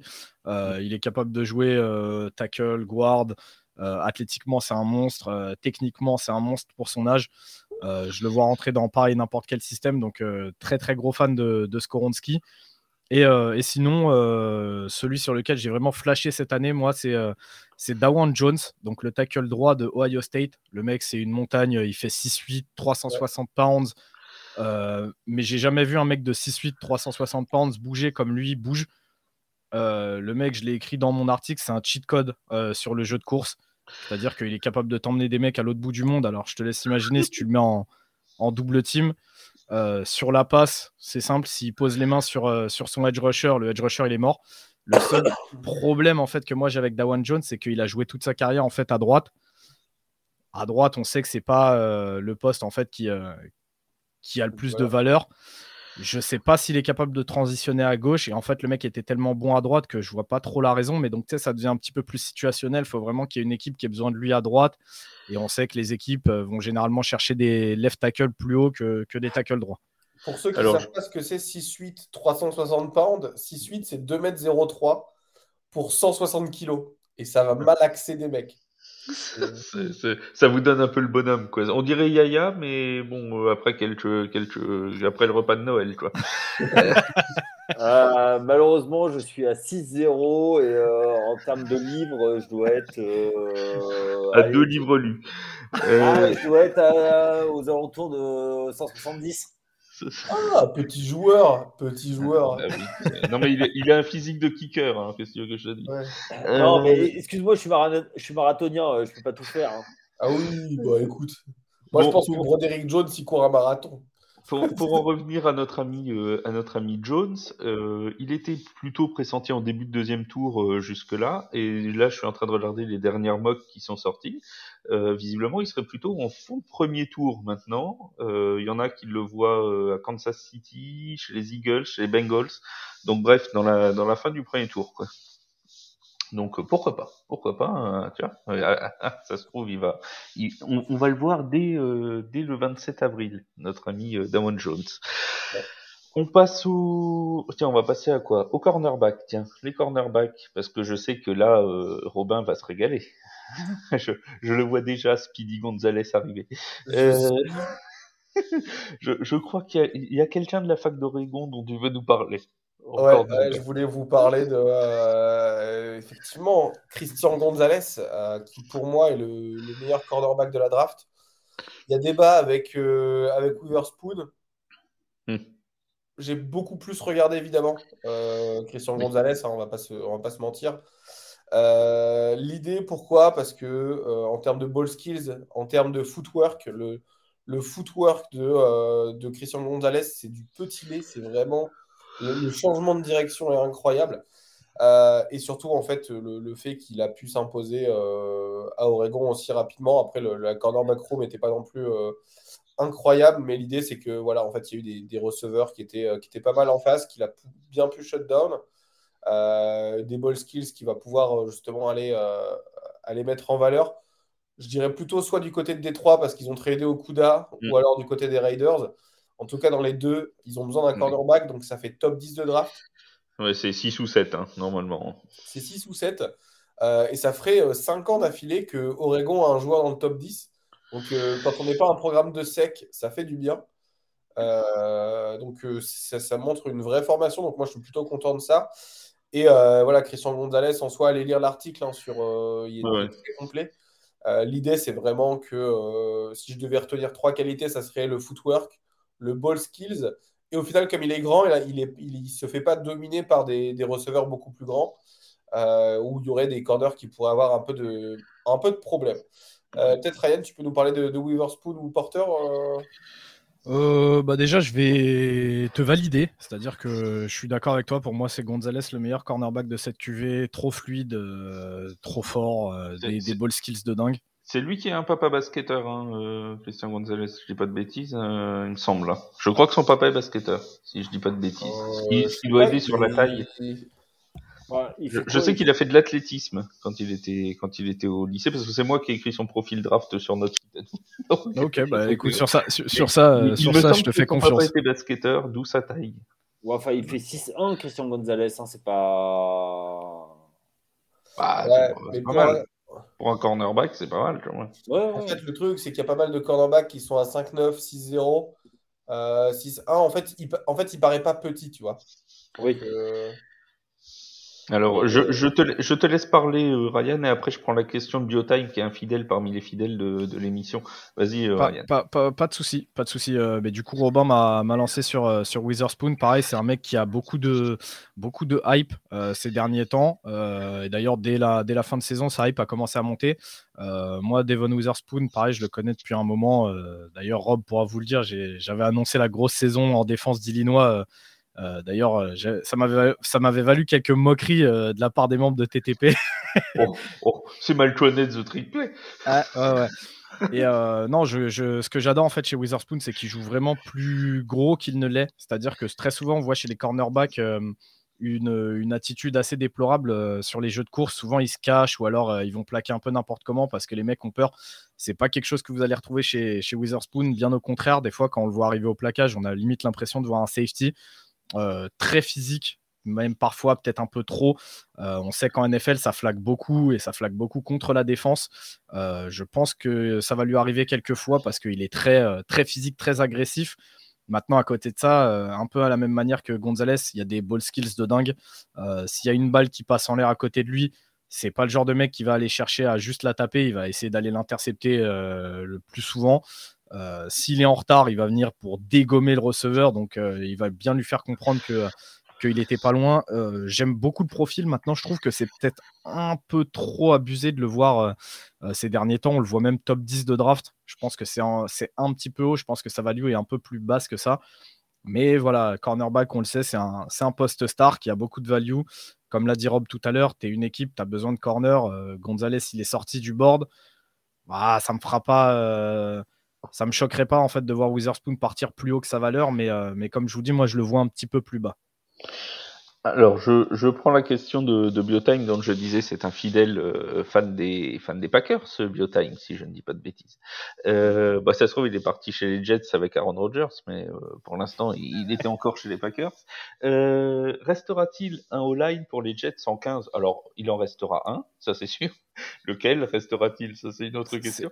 Broderick Jones peut tout à fait être encore dispo en 15 Ouais, ouais, ouais, clairement. Après, encore une fois, c'est qu'est-ce que tu cherches exactement en O-line? C'est pareil, est-ce que tu veux un tackle Est-ce que ils tu veux un guard? tackle, Non, chez les Jets. Ils n'ont pas. Euh, attends, sur, ah, sur, la droite, ils ont euh, le mec. Ils ont besoin de playoff. Combien Ils ont besoin de playoff. euh, comment il s'appelle le gars qui était immense là euh, sur la droite? Je sais pas, honnêtement, pour être très honnête, les Jets, c'est pas une, une, équipe que j'apprécie énormément. Euh, elle m'indiffère assez cette franchise sans être méchant. Hein, S'il y a des, des, des, des, fans des Jets, hein, mais donc euh, je connais pas votre roster euh, sur le bout des doigts, pour pas vous mentir. Ah bah, en vrai, attends, ils ont, du, ils ont de la qualité. Hein. Euh, Connor McGovern. Mais je, mais je crois qu'il y a des blessés. Je crois que c'est les blessures le problème aux Jets. Ouais, en fait, c'était euh, Mickey Beckton que je te parlais, le grand. Hmm. Euh, tu vois, ils ont Connor McGovern, Mickey Beckton, euh, Ali Javera Tucker, George Hunt, euh, Tomlinson. En... Ça fait un 5. En soi, je pense qu'ils ont, ils ont besoin d'un petit centre. En vrai, pourquoi pas un John Michael Smith hein Ah, c'est tôt. C'est ouais, tôt. Tu... C'est très tôt, JMS. Tu peux trade down en soi. En, non, après, en tout cas, va falloir, va falloir protéger Papy Rogers, va falloir protéger l'investissement. En fait, moi, je pense qu'ils n'ont pas besoin de guard parce qu'ils ont. Euh, en fait, Vera Tucker, il peut jouer tackle aussi. Tu vois, tu as Vera Tucker, Mickey Beckton, des deux côtés, euh, ça rigole pas non plus. Hein. Ouais, ouais, mais bon, après, le... du coup, pour la question, restera-t-il en all pour les Jets en 15 Oui. oui. oui. Après, voilà, c'est comme je te dis, qu'est-ce que tu recherches exactement? Dans tous les cas, en fait, tu auras en 15, normalement, tu as encore des bons tackles voire des très bons si, euh, si, encore une fois, tu recherches un truc bien spécifique. Je pense notamment à un mec comme euh, Anton Harrison. Euh, là, vous venez de prendre, vous venez de enfin, vous venez. J'ai vu que tu étais pour les Packers. Les Jets viennent de prendre Aaron Rodgers. On sait que Bakhtiari a fait un taf monumental chez les Packers en étant spécialisé sur le pass block. avant toute chose, Anton Harrison, c'est le meilleur pass bloqueur de, de la QV il doit apprendre à, il doit progresser un petit peu sur le run block, mais en, passe pur, il est extraordinaire. Donc en fait, euh, j'ai envie de te dire, tu prends Anton Harrison, euh, tu sais qu'en fait euh, le, côté aveugle de, de, Rogers, il sera safe, et derrière, une fois que Rogers partira ou arrêtera sa carrière, tu sais que le prochain QB que tu mets en place, il aura entre guillemets son left tackle titulaire, en espérant que le mec se blesse pas et tout ça, mais, mais en tout cas en termes de talent, ouais, ça peut être cool. Oklahoma, c'est ça hein, Exactement. Exactement. T'as vu, j'ai bien, j'ai bien lu hein, les, les, fiches. Hein, vu, je vois ça. Tout ça, c'est grâce à The Trick Play. Hein. C'est beau. Hein. C'est beau. T'as vu, c'est les notes prises sur The Trick quoi Attends, je vais, je vais analyser. T'habites où exactement Enfin, pas l'adresse. Hein, bah je... alors, ça te regarde pas De quoi? Où est-ce que j'habite moi? Dans quelle ville? Dunkerque. Ah, t'habites à Dunkerque, mais j'habite à Lille. Et ben voilà, tu vois. C'est fou. Tu vois, le, la, la, connexion oh. du Nord. Et on a failli avoir Bertrand avec nous qui est de Valenciennes, enfin pas loin de Valenciennes, tu vois. Incroyable. Euh, c'est la collection du Nord, tu vois. Donc comme ça, ça on, pourra, on, pourra, on pourra faire des soirées euh, nordistes. Du coup, je vais regarder qui, euh, je vais regarder combien si tu as vraiment regardé les articles. Ah bah là, tu peux y aller sans problème. Il n'y a, aucun souci. Sur la tablette, sur l'ordi, tu peux. Je suis même sur le site actuellement, tu vois. Donc. Euh, ouais, je te vois d'ailleurs. tu vois, comme quoi, je ne mens pas. en temps réel à Dunkerque, ouais. Et tu vois, je ne mens pas. ah mais c'était pour. Euh, pour aller voir. Euh... Euh, les amis, donc euh, en all-line euh, en 15, il y aura largement de la place et du coup, on reparlera de Rogers en fin d'émission. Donc Biotime reste avec nous parce qu'on veut bien ton avis sur la question. mais parce que les Packers, ils ont monté de, de deux rangs aussi, je crois, c'est ça, oui. dans, dans, la draft. Donc du coup, s'ils cherchent aussi un, un tackle, il y aura peut-être de quoi faire encore mieux pour les Packers. Euh, du coup, avec le, le trade de Rogers. Euh, on a parlé des cornerbacks, on a parlé de ligne défensive, de ligne offensive. Euh, on n'a pas fait les, les, receveurs encore. Tiens, est-ce qu'il y a un receveur qui vous a tapé dans l'œil, les amis? Euh, Je vais te laisser y aller, Rob. Euh, moi, je suis très très grand fan de, de The Flowers. Je sais que Valentin le l'aime pas du tout et ne considère pas que c'est un, un, premier tour. Moi, je pense que The Flowers, il a un profil un peu à la Tyler Lockett qui peut être hyper intéressant. Euh, donc, euh, pourquoi pas le premier tour, puisqu'on a vu que Tyler Lockett, même les receveurs un peu undersize, ils peuvent faire des belles choses. Euh, Donc moi, je suis très gros coup de cœur sur, sur The Flowers. Après, si je devais mettre un deuxième receveur en coup de cœur. Celui qui est pressenti en numéro 1, c'est Smith Jigba pour l'instant. Ouais, en soi, je pense. Lui ou Addison en, numéro 1, je ou Addison. le, temps, le temps que tu, tu trouves un receveur, toi qui te hype, je vais essayer de regarder un peu un mec de, under de radar. Moi, il n'y a, pas, a pas grand monde qui me hype. Euh, c'est une, une cuvée de receveurs cette année qui est un peu plus faible que les autres années, voire beaucoup plus faible si on prend les, les grosses cuvées sorties ces, ces dernières années. Mhm. Mais euh, il y a, y a, y a peut-être de quoi trouver en fait son bonheur. Il faut, faut, vraiment euh, être un petit peu un petit peu plus spécifique. Il n'y aura peut-être pas de superstars comme on a pu le voir, bah, les Jamar Chase, les Justin Jefferson. Il n'y aura peut-être pas de gros cracks comme ça à sortir, mais il y a, y a quelques petits projets intéressants.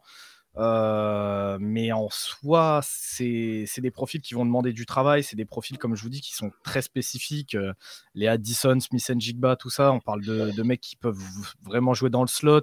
Euh, un mec comme Quentin Johnston, ça va plus être sur l'extérieur, mais pareil, il y a des problèmes de drop. Moi, cette, cette QV, elle me hype pas plus que ça en fait. Euh. J'ai l'impression, vous m'arrêtez si je me trompe, mais pour regarder assez régulièrement toutes les toutes les mocks, euh, qui, enfin la plupart qui sortent, euh, j'ai l'impression que c'est très interchangeable en fait. Euh, des fois tu vois Jackson Smith et Jigba en 10, en 12 chez les Patriots, chez tout ça. Des fois tu le vois en 23, 24. Jordan Addison, des fois tu le vois pareil en 14. Des fois tu le vois chez les Giants en, c'est combien les Giants 25. 25. Euh, j'ai l'impression que c'est très. Zay Flowers, c'est pareil. Il est capable de faire de 10 à 25 aussi. J'ai l'impression que c'est très interchangeable entre les 3-4 euh, pressentis pour le premier tour. Donc, euh, Zay Flowers, Johnson, Addison et, Smith Jigba. Ouais, ouais bah parce que c'est le cas, c'est le cas tout simplement. Tu vois, comme je te, comme je te disais, c'est s'il y avait vraiment un numéro 1 défini, bah en fait, il n'y aurait pas de question et tu le verrais sortir à chaque fois dans toutes les mocks et il reviendrait comme étant le premier receveur à sortir c'est c'est pas forcément le cas cette année. Euh, tu vois, même Johnston, euh, pendant un moment, les médias, ils ont voulu nous le vendre comme étant un crack euh, lunaire. Bah, finalement, le mec au Pro Day, il se trouve tout seul devant les caméras en te faisant deux drops dégueulasses. il fait une finale contre, contre Georgia où, pareil, il se fait shutdown. Après, c'est Georgia. On en avait parlé pendant le podcast de. Ouais, mais je, Ouais, mais je suis désolé. Georgia ou pas euh, Georgia. il avait approximativement 0,2 secondes pour lancer. Euh. Ouais, mais je suis désolé. Quand tu es un crack, euh, il y a un moment, il faut que tu le montres aussi. Et les grands joueurs, tu les vois dans les grands moments. Johnston, oui. c'était pas un grand joueur. Tout du moins, nous, on le voyait pas comme étant un grand joueur. Et regarde, finalement, il y a quelques mois, dans les mocks, on le voyait limite top 10, top 15. Il sortait régulièrement. Aujourd'hui, il commence à même plus sortir dans les premiers tours. Mais est-ce qu'il y a de la profondeur au moins euh, sur, le, euh, sur le poste de, receveur? Est-ce qu'il y a vraiment de, des joueurs que peut-être qui ne qui valent pas des, des, premiers, deuxième tours, mais euh, plus loin? Oui, oui, oui, oui. C'est ce que je te disais, tu as de la profondeur, mais c'est beaucoup de projets. Et en fait, c'est beaucoup de projets spécifiques où en fait, tu n'auras pas forcément ce mec all-around qui est fort bah, sur l'extérieur, à l'intérieur, qui est fort en menace profonde, mais qui est aussi un bon route runner. Cette année, c'est plus spécifique. Il va falloir que tu ailles chercher vraiment euh, ton slot route runner, euh, ton mec sur l'extérieur qui a un gros gabarit, mais qui sera peut-être pas forcément le meilleur route runner. C'est cet athlète qui court le 40 euh, comme une fusée, mais qui va avoir des problèmes de drop.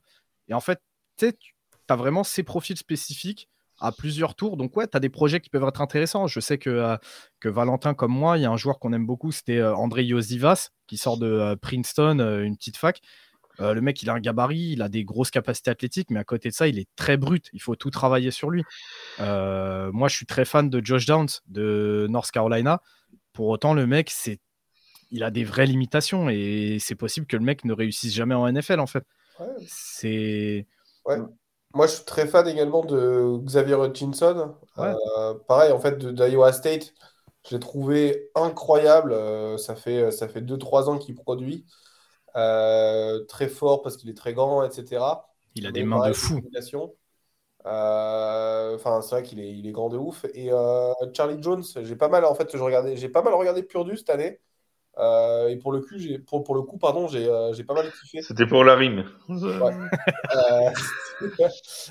franchement, j'ai, j'ai pas mal, j'ai pas mal kiffé Charlie Jones. Il y a une grosse production. Mais encore une fois, comme Ryan le dit, tu vois, c'est que du slot. Il y a, Charlie Jones, il jouera pas à l'extérieur. Euh, Hutchinson, il y a ses problèmes également. En fait, tu n'as que de. je pense que la, profondeur, elle est là, mais euh, t'as pas le mec qui va changer ta franchise, tu vois. T'as pas. Et est-ce que Ryan, c'est pas parce qu'il n'y a pas de mec de LSU bah ouais, non, mais si, en vrai, si, parce que regarde Keishon Bouté, on en parlait l'année dernière ou quoi, le mec, c'était justement censé être ce mec all-around euh, superstar. Bah, cette année, il s'est chié, il est, il est horrible, il a fait un pro day, il a fait un pro day dégueulasse. Donc, bah pareil, lui, c'est une, une question, c'est un projet, c'est le mec, un pari, tu vas le prendre, ça se trouve, demain, euh, il va être éclaté au sol en NFL. Ouais, c'est ça. En fait, il n'y a pas de Jamar Chase. On va pas avoir des, des, mecs comme ça, des. Euh, euh, des Chris Olavé, des. Ouais, des, des Olavé, des choses comme ça. cette, année, cette année, on n'aura pas. On aura des, très bons receveurs qui vont faire du, du, rooster, mais ils vont jamais définir une franchise. Il n'y aura pas de Justin Jefferson qui va arriver là. C'était le moment de recaser Chris Olave qui s'est fait voler son titre de Rookie of the Year. Ah on aime ça, ça on aime. Clairement. merci, merci de nous de, de, de, venir dans mon train de gens qui défendent Chris Olave euh, bec et ongle pour euh, voilà pour, pour cette fait voler. moi j'ai fait ma croisade avec Justin Herbert à l'époque, je défends tout le monde maintenant. et moi j'ai fait ma croisade pendant la pré-saison de Jamar Chase où euh, j'ai entendu des trucs genre il a pas de main, il est lent et il sait pas se séparer des DB. Ben voilà, bah il a prouvé le contraire. C'est en tout cas si jamais euh, il nous reste Jackson Smith et Jigba euh, disponible pour le choix des Saints, on peut te reformer Ohio State euh, sur les trois dernières générations, tu vois. Entre Michael Thomas, Olave et Smith and Jigba, t'as pris tout le monde, quoi, tu vois. Ah, mais dans, dans, dans, ce cas-là, autant attendre l'année prochaine et aller chercher Marvin Harrison. Oui, ce sera, sera peut-être aussi bien, ouais. ce sera peut-être aussi bien. Euh, ça, c'était pour les, pour les receveurs. Euh, Est-ce qu'on fait pas les running backs Tiens, faisons les running backs. C'est parti pour les running backs. Euh, qu'est-ce que, qu'est-ce qui vous, qu'est-ce qui vous plaît? Moi, j'aime bien Jamir Gibbs. Je sais pas pourquoi, me demandez pas. Je, je l'aime bien. C'est peut-être parce qu'il ressemble à Camara. Il y, a du Camara, il y a du Camara dans Jamir Gibbs. Oh, que oui, il y a du Camara dans Jamir Gibbs. Euh, bah, c'est pour ça que je kiffe. Eh, écoute, euh, pareil, running back, c'est toujours compliqué. On voit des mecs qui performent énormément en collège football, arriver en NFL et être nul à chier. Euh, tout dépend du système, tout dépend des all dans lesquels ils arrivent, euh, de d'à quel point ils vont être utilisés. C'est toujours très compliqué. Maintenant, voilà, on a deux gros noms, Bijan Robinson et Jamir Gibbs. Derrière, ça se détache un petit peu, mais pareil, tu as des profils qui peuvent être très intéressants. Tu as euh, Israël Abanikanda euh, de Pittsburgh, qui est un athlète euh, incroyable. Mm. tu as Roshan Johnson, qui était le backup de Bijan Robinson à Texas. Et, ce que j'adore avec lui, c'est que c'est un gros power back. Et en fait, le mec, même si c'était le numéro 2, il avait en fait une, une très grosse prod. donc en fait, même le mec avec un nombre de portées limité, il a réussi à prouver qu'il était capable de faire des gros gros jeux. Donc c'est le genre de profil que j'apprécie. Euh, et puis, comme d'habitude, en fait, tu vas avoir des mecs de petite fac. Euh, je pense à bah, Ty J. Spears de Tulane. Pareil, c'est le genre de mec euh, en NFL pourra jamais avoir le job de numéro 1, c'est-à-dire qu'il sera pas là sur les trois sur les trois downs, mais tu peux le faire entrer sur third down et le mec en fait en un ballon, il est capable d'aller au TD. Mais c'est voilà, tu as vraiment les deux gros noms qui sont Bijan et, et Gibbs. et ensuite, tu auras le reste quoi. Et c'est les deux qui visiblement sont pressentis pour partir au, premier tour. Euh, Jamir Gibbs euh, probablement en fin de premier tour. Euh, dans la plupart des mock drafts, des mock drafts, pardon, il est mis chez les Bengals de, de Cincinnati qui se sont séparés de Samaje Perine euh, et qui euh, et qui euh, cherche un pas un suppléant mais euh, une doublette à Joe Mixon. franchement, s'il si, réussit bien, ça peut ça peut donner quelque chose d'assez intéressant. On sait que l'attaque déjà des Bengals, c'est pas c'est pas n'importe quoi, et je sais que le fan de, de LSU en sait quelque chose. mais euh, c'est vrai que si, si, Jamir Gibbs réussit, parce que c'est vraiment euh, Jamir Gibbs de, de, ce que moi j'en ai vu, parce que j'ai regardé certains de ses highlights et tout, euh, c'est vraiment quel, le running back moderne, quoi, quelqu'un qui est très bon en réception aussi, qui, qui sait, euh, qui, qui, sait, qui manque peut-être de, de, deuxième vitesse, mais qui est, euh, qui est quand même euh, très bon sur sur la réception, qui peut être utilisé comme ça. Et c'est vrai que c'est un profil, ouais, à Alvin Kamara, quoi, très clairement, c'est ouais, ce que sait faire Alvin. Quoi. Bien sûr, bien sûr. Bah, juste pour les gens qui regardent, encore une fois, pas forcément le college football, dites-vous simplement que euh, cette année à Alabama, c'était tellement compliqué au poste de receveur que bah, sur certaines reps, euh, Jamir Gibbs était aligné en tant que receveur. voilà, Et il était meilleur que ses receveurs, du coup. ce qui n'est pas rien, ce qui n'est pas rien quand même. Euh, on termine, euh, enfin après on pourrait faire les, les safety, les kickers, les punters, mais ça va peut-être faire un peu long. On va quand même parler un petit mot des, des tight ends. Euh, souvent on entend dire que euh, il y a du talent dans les tight ends. On a entendu parler de Michael Mayer, de, de Dalton Kincaid. Euh, c'est qui qui a votre préférence, euh, vous, que ce soit Ryan ou Robin, chez les tight ends? Je vais laisser Robin parler un peu, vu qu'il y en a un très bon qui sort de sa conférence. Tu sais qui j'allais dire en plus. Hein. Ah, vas-y. Euh, moi, mon préféré, c'est Kincaid. Euh, Kincaid, donc euh, end de Utah. alors, pourquoi déjà? Parce qu'il a mis la misère à Oregon plusieurs fois. Je l'ai vu de très très près. Et ça fait. ça fait de trop près, même. trop près, non, mais quand, quand, je vous dis que les mecs que, que je regarde contre Oregon et qui performent, à l'époque, Cooper Cup avait lâché 250 yards contre Oregon à Eastern Washington. Et j'avais dit que Cooper Cup, ça sera un crack. Est-ce que est-ce que c'est pas les mecs qui mettent des taux à Oregon qui peuvent, euh, euh, qui peuvent prétendre à ce, ce, ce terme de crack? T'es scout en... NFL, en fait, tu regardes des matchs d'Oregon et tous ceux qui mettent la misère à Oregon, tu les prends dans ton équipe. Bah, globalement, ouais, c'est ça, tu vois. Mais Cooper Cup, moi, j'étais euh, j'étais là sur OK, le mec va être un crack et j'ai pas eu tort. C'est un crack, euh, je confirme. C'est vrai que Josh Allen, il avait pas mis, hein, il avait mis 70 yards seulement à Oregon. Euh, donc. c'est l'exception. Le théorème ne, ne, marche pas tout le temps. L'idée, c'est voilà, Kincaid. Donc, une, je trouve qu'il a pas mal, il a une grande frame, hein, donc il, il une grande amplitude, pardon. Ah, euh, il, peut, euh, il peut aller chercher les ballons à peu près partout. Je trouve que c'est quand même un danger après le catch. Euh, tout le monde n'est pas d'accord avec ça, mais je trouve qu'après le catch, il a balle en main. En fait, bon, c'est pas Gronkowski, hein, mais il, il, propose des belles choses. Il bloque bien, parce que Utah, ça joue beaucoup à la course aussi, il bloque bien. pourquoi C'est pour ça que je le préfère à Michael Mayer. Je trouve qu'il est un peu, plus, un peu plus complet en soi. Michael Mayer, c'est le 1A, 1B en soi. C'est un peu comme, euh, comme CJ Stroud, Bryce Young et, euh, Jamir Gibbs, euh, comment il s'appelle l'autre, Robinson? Ouais, Bijan Robinson.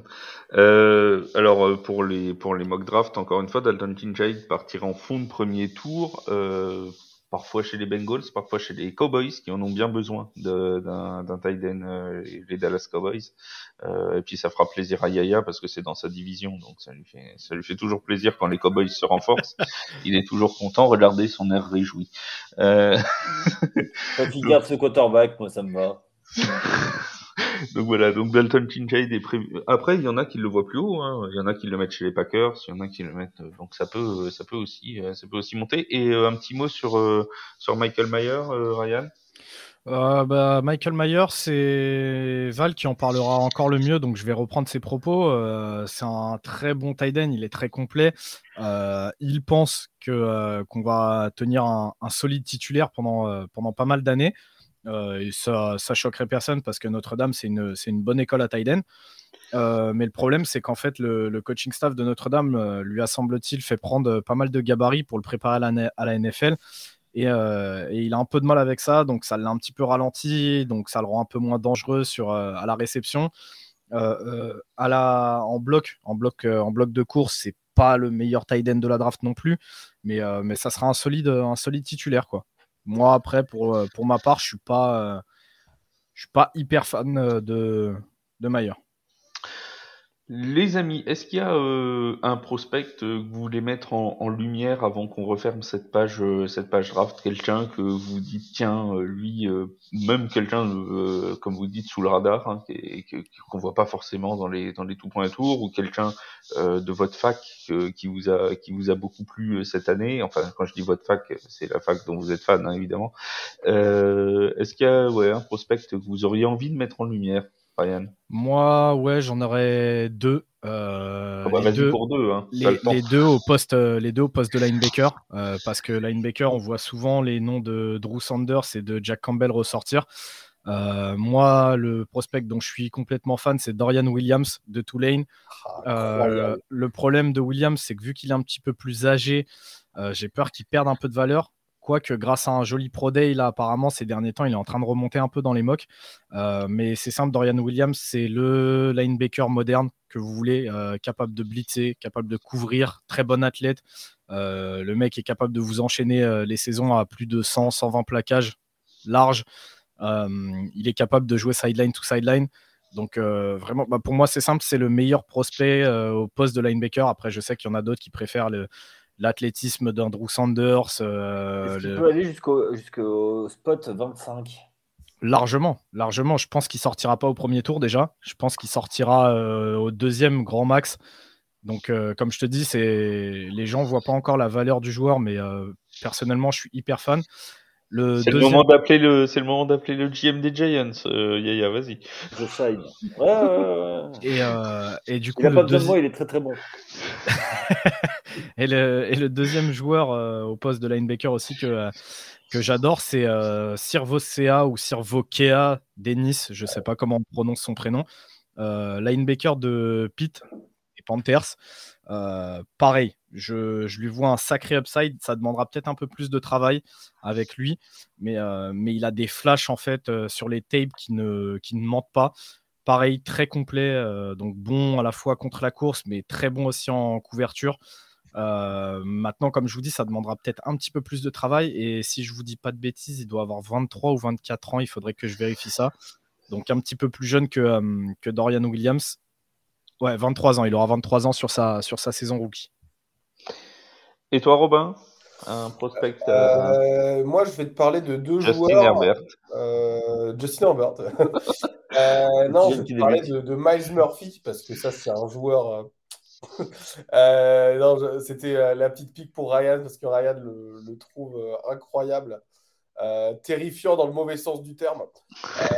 non, c'est plus compliqué que ça. Ne me fais pas passer pour un hater, c'est plus compliqué que ça c'est pas ça. En, vrai, au-delà au-delà tout le contexte, euh, moi, je vais te parler de, deux joueurs. Euh, le premier, c'est un quarterback qui pourrait, euh, qui, est, plutôt remplaçant, mais c'est un mec que je trouve qui a vraiment de la, valeur en soi pour, le, futur. C'est Jake Henner. Donc, Jake Henner, c'est un, quarterback tu sais, un peu, je dis, c'est pas du tout les mêmes personnes, mais tu vois, un peu à la Gardner Minshew qui peut rentrer dans un match et mhm. en tant que remplaçant, tu vois, pour moi, c'est le remplaçant par excellence. Il sera jamais titulaire, mais derrière, il va pouvoir aller, euh, aller te faire gagner un match à la Brock Purdy euh, deux, trois semaines quand tu auras un problème. Euh, Jake Henner, il joue avec du cœur. Donc, euh, Jake Henner, il a joué à, à, Fresno State ces dernières années. comment je le connais? Il a joué contre Oregon et il a été bon. Il a mis 892 yards, incroyable. Contre, contre Oregon? Oui. Mais en fait, contre Oregon, en termes de yards, c'est pas trop le. C'est pas le yardage, en fait, c'est que le mec, il joue dans une équipe de, Fresno State qui est toujours un très bon niveau. En Fresno State a sorti euh, Derek Carr, déjà. En tant que QB, ils ont sorti euh, euh, bah, Devante Adams, donc c'est une très bonne fac. Hein. Mais l'idée, c'est vraiment de, que Jake Henner, il joue avec du cœur, il joue avec, euh, avec des couilles aussi. et le mec, même quand il est blessé, va continuer à jouer. Donc, c'est le type de QB que tu vas voir dans ta pièce. Euh, moi, j'adore personnellement. Euh, il y a un article qui est sorti il n'y a pas très longtemps dessus. Euh, et franchement, je suis totalement d'accord avec l'article. ça fait 2-3 ans que j'adore voir Enor jouer. Et pour le coup, c'est impressionnant à voir le mec, il se prend des, il se prend des torgnoles, il se relève, il va faire la passe d'après. C'est incroyable. Euh, Ryan, je sais pas si toi tu, le kiffes aussi comme joueur. Euh. Si, si, si, si, je suis dans le wagon depuis l'année dernière et, euh, et pareil, je le dis, s'il est là au sixième ou au septième ah tour, bah moi j'espère que Washington le prendra histoire de compléter la QB room, quoi. Même s'il ne sera pas titulaire. Moi, pareil, tu vois, le. Au ah, Washington, quoi, c'est le cimetière des éléphants. Ouais. non, mais voilà. Non, mais ne le lancez pas sur une équipe de la NFC East après. Ah bah, je suis, pour 20 ans. Je suis obligé, étant moi-même pour euh, une équipe de NFC East. ah, t'es pour qui, toi? Bah, Washington. Ah, bah, Washington. Oh, oh le rigole pas. Mais, ah chacun, bah... chacun sa croix, chacun sa Voilà, exactement. Il sait très bien d'où on vient. C'est pas facile. on a toujours pas trouvé un fan des Colts, mais bon, on a, toujours, déjà quelqu'un des Commanders. Et puis, ce qui est, et, puis, ce qui est bien, c'est qu'en NFC East, euh, on se déteste tous, mais finalement, on se rejoint tous sous la même bannière pour détester les Cowboys. Grave. Ah, et, on déteste bien aussi les, les Eagles. Oui, oui, mais parce Ah, que mais c'est non, mais c'est vrai. c'est C'est les vrai que fumiers de haut standing. Tu m'as toujours dit plus de mal des Eagles et des, et des Cowboys que des, que des Commanders, euh, mon cher Yaya. Parce que monde s'en fout d'eux. On s'en fout. Tout le monde. Tout le monde s'en- Franchement, moi, les Commanders, quand ils ont changé de nom, ça m'en a touché une sans faire bouger l'autre. Ah, ça, c'est l'expression corésienne. Ouais, D'un ouais, président corésien. Euh, ouais, ouais, forcément. euh, moi, je, moi, je pense en soi, le... ouais, la, la NFC East, c'est euh, c'est une conférence à part. C'est le... Dérive pas, dérive pas, dérive pas. T'étais sur ton Sur- deuxième surtout, joueur. Ouais. sur- surtout en 2020, c'était une conférence à part. Ouais. C'était une division à part. Mon, Euh, mon- mon deuxième joueur, euh, je vais aller, euh, on va faire le pic de Homer, euh, Alex Forsyth. Hein. Euh, Alex Forsythe, pour ceux qui ne savent pas, c'est un centre qui est euh, redshirt senior. Donc le mec a fait euh, 5-6 ans de college football, avec en plus l'année Covid. Donc euh, je crois que ça fait 6 ans qu'il joue en college football. C'est Euh, comme Yaya, il a 92 ans, mais il est encore là. Ouais, c'est ça. tu sais, c'est toujours un peu le papy, le mec, il a mal au dos. En parlant de mal de dos, c'est ça le vrai problème de Forsythe. hein. Comment il est, euh, il est blessé. En fait, il est souvent, souvent blessé à cause de. Il a des mal de dos. Euh, quel joueur avait souvent mal au dos aussi en NFL euh, On savait jamais s'il pouvait jouer ou pas là. Euh, je alors l'ai- là, comme ça, euh, je- j'ai plus en tête. Euh, je crois que c'est Gigi Watt, non, qui a des problèmes de dos euh, et du coup, des fois, il pouvait pas jouer. à Gigi Watt en a eu, oui, mais. euh, Oh, il pas- a eu des pas- problèmes partout, lui. Il a des problèmes partout, oui. Il y a eu la hanche aussi, eu euh, tout, quoi. Euh, mais en fait, l'idée, voilà, c'est que Alex Forsythe, euh, c'est un centre d'Oregon. Il est intelligent au possible. Ryan, je sais pas si tu l'as scouté d'ailleurs. Non, non, non, c'était prévu. Je comptais le faire, mais c'est vrai qu'avec son âge, euh, on a préféré scouter des joueurs avec des profils un petit peu plus. Je préférais prendre des jeunes. Non, non, non, mais, non, mais c'est vrai, c'est qu'au bout d'un moment, il, se- il faut aussi qu'on fasse des trucs, euh, des Ouais. joueurs qui ont des profils un petit peu plus cotés, alors que Forsyth, on en parle plus comme un joueur qui sera potentiellement pris au troisième jour.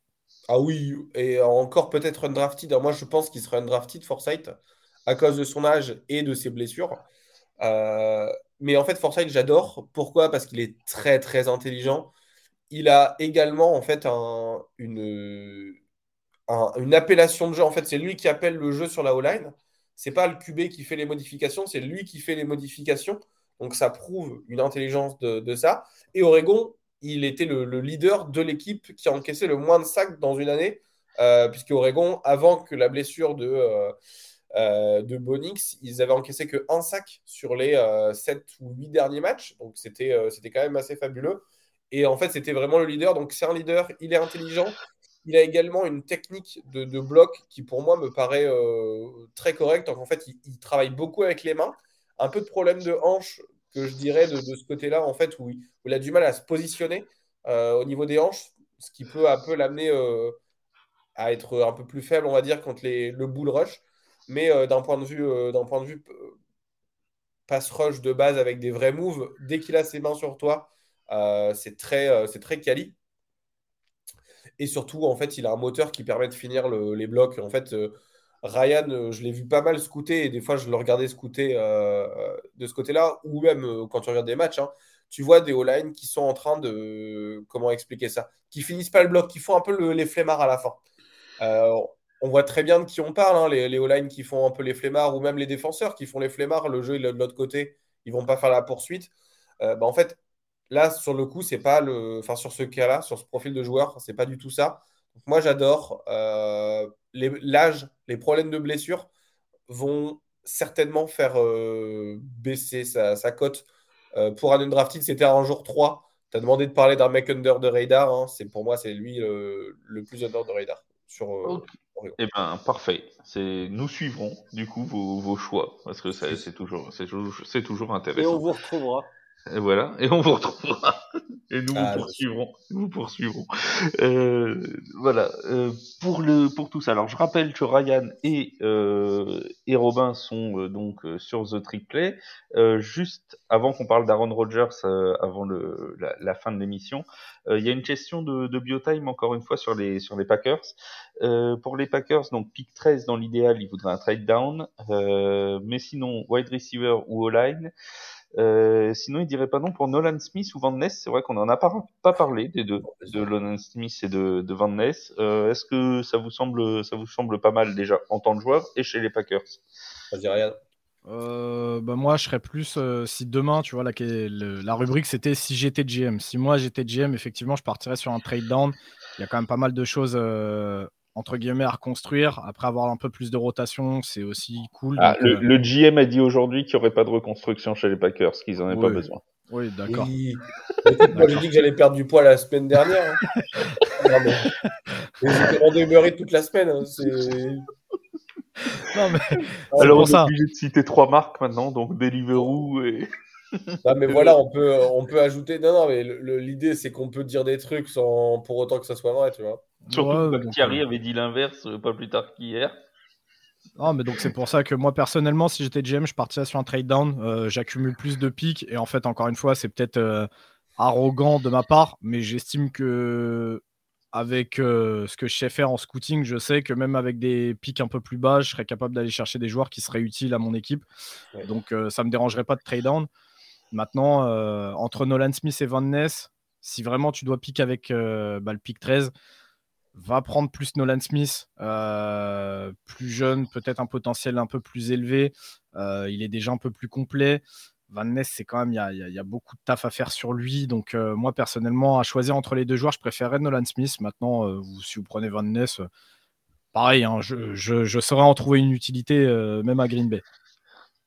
Même à Green Bay, cette phrase est, belle. Bah ouais, parce que techniquement, tu prends Van Ness, mais il y a, quand même techniquement déjà du monde, en fait. Oui, oui, oui. Robin, toi, Van Ness ou Nolan Smith? Je valide. Je valide, euh, je valide Van Ness.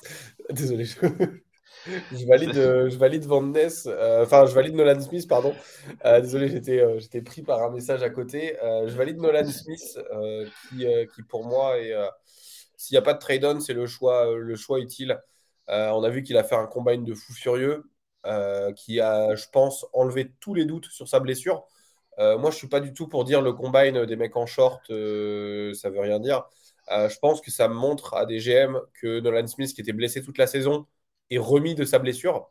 Euh, et je pense que euh, si on dit, OK, Nolan Smith n'a pas de blessure, il a eu la production qu'il avait l'année dernière, c'est un leader en défense, il est, il est demandeur de ses coéquipiers.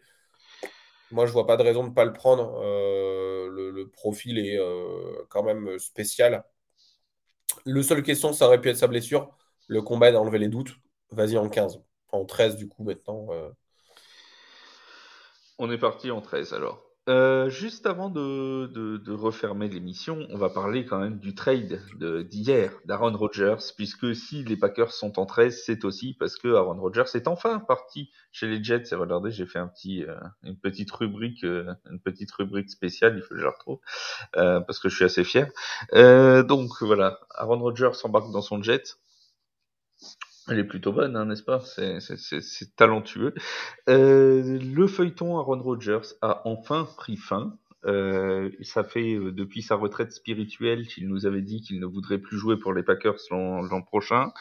Euh, qu'il voulait aller chez les Jets, mais jusque-là, il n'avait pas trouvé d'accord. C'est chose faite avant la draft. Alors, si on résume, les Jets reçoivent donc Aaron Rodgers, le choix numéro 15 et un cinquième tour en 2023, le choix numéro 170, et les Packers auront le choix numéro 13, un deuxième tour en 2023, un sixième tour et un conditionnel 2024 deuxième tour qui peut devenir un premier tour si Aaron Rodgers joue plus de 65% des snaps. Voilà pour le, en gros le, trade qui a été fait hier. Beaucoup, on a beaucoup entendu dire aujourd'hui que les Packers avaient négocié comme des manches. Euh, mon cher Yaya, quel est ton avis sur la question? Qu'est-ce qu'ils pouvaient faire de plus? Je pense qu'en en fait, c'est surtout les Jets qui ont super bien négocié parce que l'horloge était pour eux. Donc, euh, fallait qu'ils récupèrent euh, tout le monde pensait qu'ils allaient, ils allaient avoir au moins deux premiers tours. Euh, ah, ils en ont potentiellement en 2024 un deuxième, oui. Ouais, sauf que euh, on connaît euh, la valeur des Jets. ils sont capables. premier match, il est, capable de se péter le genou, ah, je l'ai dit, on, et on lui souhaite pas. Et Dieu sait si chez, et Dieu sait si chez TFA, dès qu'on parle d'un joueur, il a fortement tendance à se casser. Mais non, mais la malédiction des Jets, elle est, connue. moi, je le sens, je le vois venir gros comme une maison que le pauvre Aaron Rodgers va se blesser au bout de trois matchs et ça va être terrible. Ça, va être, ça, va être, absolument terrible. Mais on lui souhaite pas. On va dire. Non, non, on lui souhaite pas. Mais après. Euh... Bah, on pensait qu'il y aurait deux premiers tours, je pense que c'est pour ça, et ils ont lâché parce que sinon ils, ils, gardent, ils, ils gardaient euh, Rodgers euh, sur eux. Et euh, on sait très bien que ça fait quelques années qu'ils commençaient à préparer l'après avec Jordan Love. Il va falloir bien l'entourer. Il y a Flegmo qui nous dit ça dans le chat et c'est vrai, il va falloir bien l'entourer comme Jordan Love, aussi bien en, réception. Alors on a des, il y a des receveurs qui, notamment je pense à Romeo Dobbs qui a qui a un peu éclaté cette année. Vous, vous le connaissez sûrement bien euh, en collège football. Euh, nous, on l'a, il est sorti de notre radar cette année, nous, euh, chez nous. il est arrivé, tu vois. Ah, coucou, bonjour, te voilà. mais, c'est vrai qu'il ça manque de tight end. Il faut entourer autour de la O-line aussi chez les Packers, parce que le pauvre Jordan Love, avec ce qu'il a actuellement autour de lui, ça va pas être, ça, ça risque d'être compliqué quand même. Ouais, mais il y, a des joueurs qui peuvent aussi se libérer de la présence, enfin, de la, du départ de, de Rodgers. Euh, après, effectivement, je pense que si euh, s'ils ont fait ce move, c'est qu'ils avaient quand même euh, ils, avaient prévu. Donc oui, ils voulaient un autre tour de un autre premier tour. Ils n'ont pas pu l'avoir. Il est conditionné. Bon, on va voir ce que ça ce que ça va donner.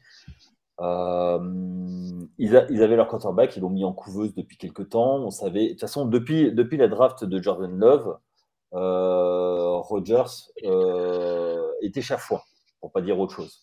Mais le, le Rogers, euh, c'est parfois râleur. Hein, ah ben oui, oui, il n'a jamais manqué un début, hein, donc il est, toujours ponctuel. Mais non, le problème c'est que j'ai peur que le deal soit un peu perdant-perdant, quoi.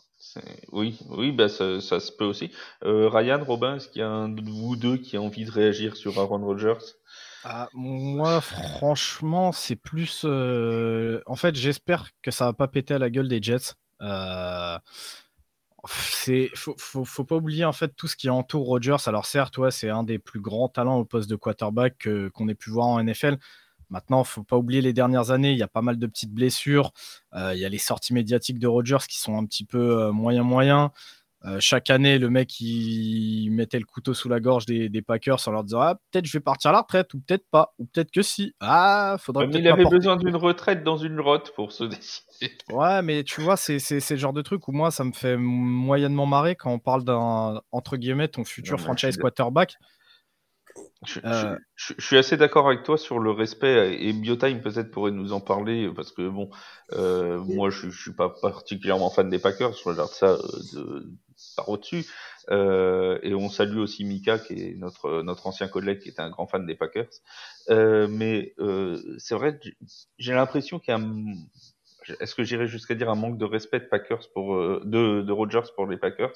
Où tu vois tu, tu sens qu'il les a mis dans l'attente déjà dire attendez je vais décider attendez attendez mmh. attendez et une fois qu'il a décidé, qu'il dit bon bah finalement j'ai plus envie de jouer pour les Packers, je veux me barrer, bah c'est pareil, le trade il a duré, il a duré, et c'est ce que disait Yaya très justement. Je pense que plus le temps passait, plus c'était à l'avantage des Jets de toute façon, parce que les Packers ils se retrouvent dans une situation où ils se disent bah de toute façon même si Aaron Rodgers reste, il veut plus jouer. Donc, euh, on se retrouve avec un salaire à payer, avec des, des, un contrat à assumer, qui est pas un tout petit contrat, parce qu'il faut quand même rappeler que si les Packers se sont pas super bien euh, renforcés euh, ces derniers temps, c'est aussi parce que Papy Rogers avait un très gros contrat. Uh-huh. Donc, donc voilà. Ah, y a, pour moi, il y a un certain manque de respect de Rogers envers sa franchise quand même. Ah, et puis, et, et puis au-delà de ça, pour, pour revenir, comme je te disais, sur, sur les Jets, le truc c'est que il y a aussi le délire de, tu as vu, Rogers demandait justement à être mieux entouré euh, aux Packers ces dernières années. À côté de ça, quand les Packers lui draftent des receveurs, c'est le premier à les allumer en public euh, si les mecs te dropent des ballons. À savoir qu'il faut aussi qu'eux fassent leur transition, tu vois. Euh, bien sûr que les mecs peuvent pas te rapporter que des All-Pro au poste. Finalement, on voit que les Jets, ils ont fait venir quand même quelques gars des Packers, donc c'est-à-dire que l'entourage, à part Garrett Williams et Brice Hall, ça sera sensiblement le même. La O-line, on en a parlé tout à l'heure, il y a pas mal de blessures, donc on n'est pas sur une O-line qui est sensiblement meilleure que celle des, des Packers. C'est et tu as toujours ce côté Rogers, en fait, euh, bah, peut-être à la fin de l'année, il fait sa diva et il dit aux Jets, vous savez quoi, c'est de la merde, je, vous emmerde, je pars à la retraite. Ah oui, bah Ou aux Vikings. Ah c'est Donc moi, je... Hmm.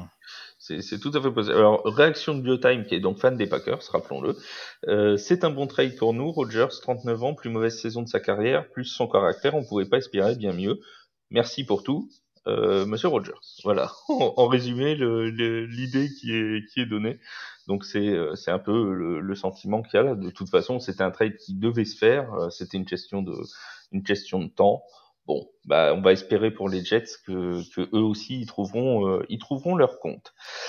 Euh, les amis, je rappelle, Ryan et Robin, vos comptes respectifs. Donc évidemment sur The Trick Play euh, FR, ça c'est le, compte pour suivre tout le college football, mais vous avez aussi chacun votre compte de franchise universitaire. Oregon, France Ducks pour euh, Robin et LSU, le, nom du compte, si je dis pas de bêtises, c'est France LSU. Exactement. Voilà. À France LSU at France LSU, at Ryan Scoot si vous voulez suivre aussi Ryan sur, euh, sur Twitter, at The Trick Play Bref, il y a plein de comptes à suivre, n'hésitez pas et surtout et surtout participer à, euh, à leur euh, à leur live euh, Twitch ce jeudi donc à partir de 1h du matin pour suivre toute la draft NFL. Vraiment allez-y, c'est ce sera avec un, un, grand plaisir que nous on vous écoutera en tout cas parce que nous on a le Super Bowl où on fait de 23h à, à 6h du matin, vous vous avez la draft. chacun son chacun sa croix comme dirait comme dirait l'autre. Ouais, mais eux, ça dure trois jours. et eux, ça dure trois jours. Et un très, très grand merci d'avoir été avec nous pendant ces presque deux heures. C'était un vrai plaisir de vous entendre parler de college football ah, avec merci autant de passion. Donc, ça et puis votre expertise, et voilà. il, y a, il y a de la vraie expertise, ça change de flamme. ah, le tacle glissé. Bah, à la gorge, hein, c'est un tacle glissé à la gorge. je, suis habitué, c'est pas grave. Euh, allez vous regarder Draft Days. Normalement, c'est moi qui les prends. Allez, pour... Euh, allez vous regarder Draft Days pour la cinquième fois, nous demande, euh, nous demande Flegmo. Euh, moi, j'ai jamais regardé. Et eh ben voilà, eh ben, tu, ce sera l'occasion. pour, la, pour la première fois ce, demain. demain. Tu, voilà. tu, tu, devrais, parce qu'après, on va parler d'une scène absolument magistrale. Je te spoil rien, mais j'ai une scène vraiment qui. C'est juste pour ça, le film, faut le mettre au Panthéon. Voilà, et ben tu pourras regarder ça euh, pour, euh, pour, pour demain, comme ça tu seras au fait pour jeudi. Donc je rappelle, le rendez-vous c'est bien ça, 1h hein. du matin jeudi sur votre chaîne Twitch The Trick Play pour suivre toute la draft NFL. Encore merci les amis, merci à tous ceux qui ont été avec nous sur Twitch, sur YouTube. On se retrouve très vite pour de la NFL et sinon sur TF1 vous avez l'habitude, la NBA, la MLB, la NHL, ça ne s'arrête jamais. Donc euh, n'hésitez pas à suivre tous nos comptes Twitter, etc. Twitter, Twitch, Facebook, YouTube et on se retrouve et Instagram. On se retrouve très très vite. Merci à tous de nous avoir suivis. Très bonne fin de soirée à tous. Salut salut. Ciao. Ciao.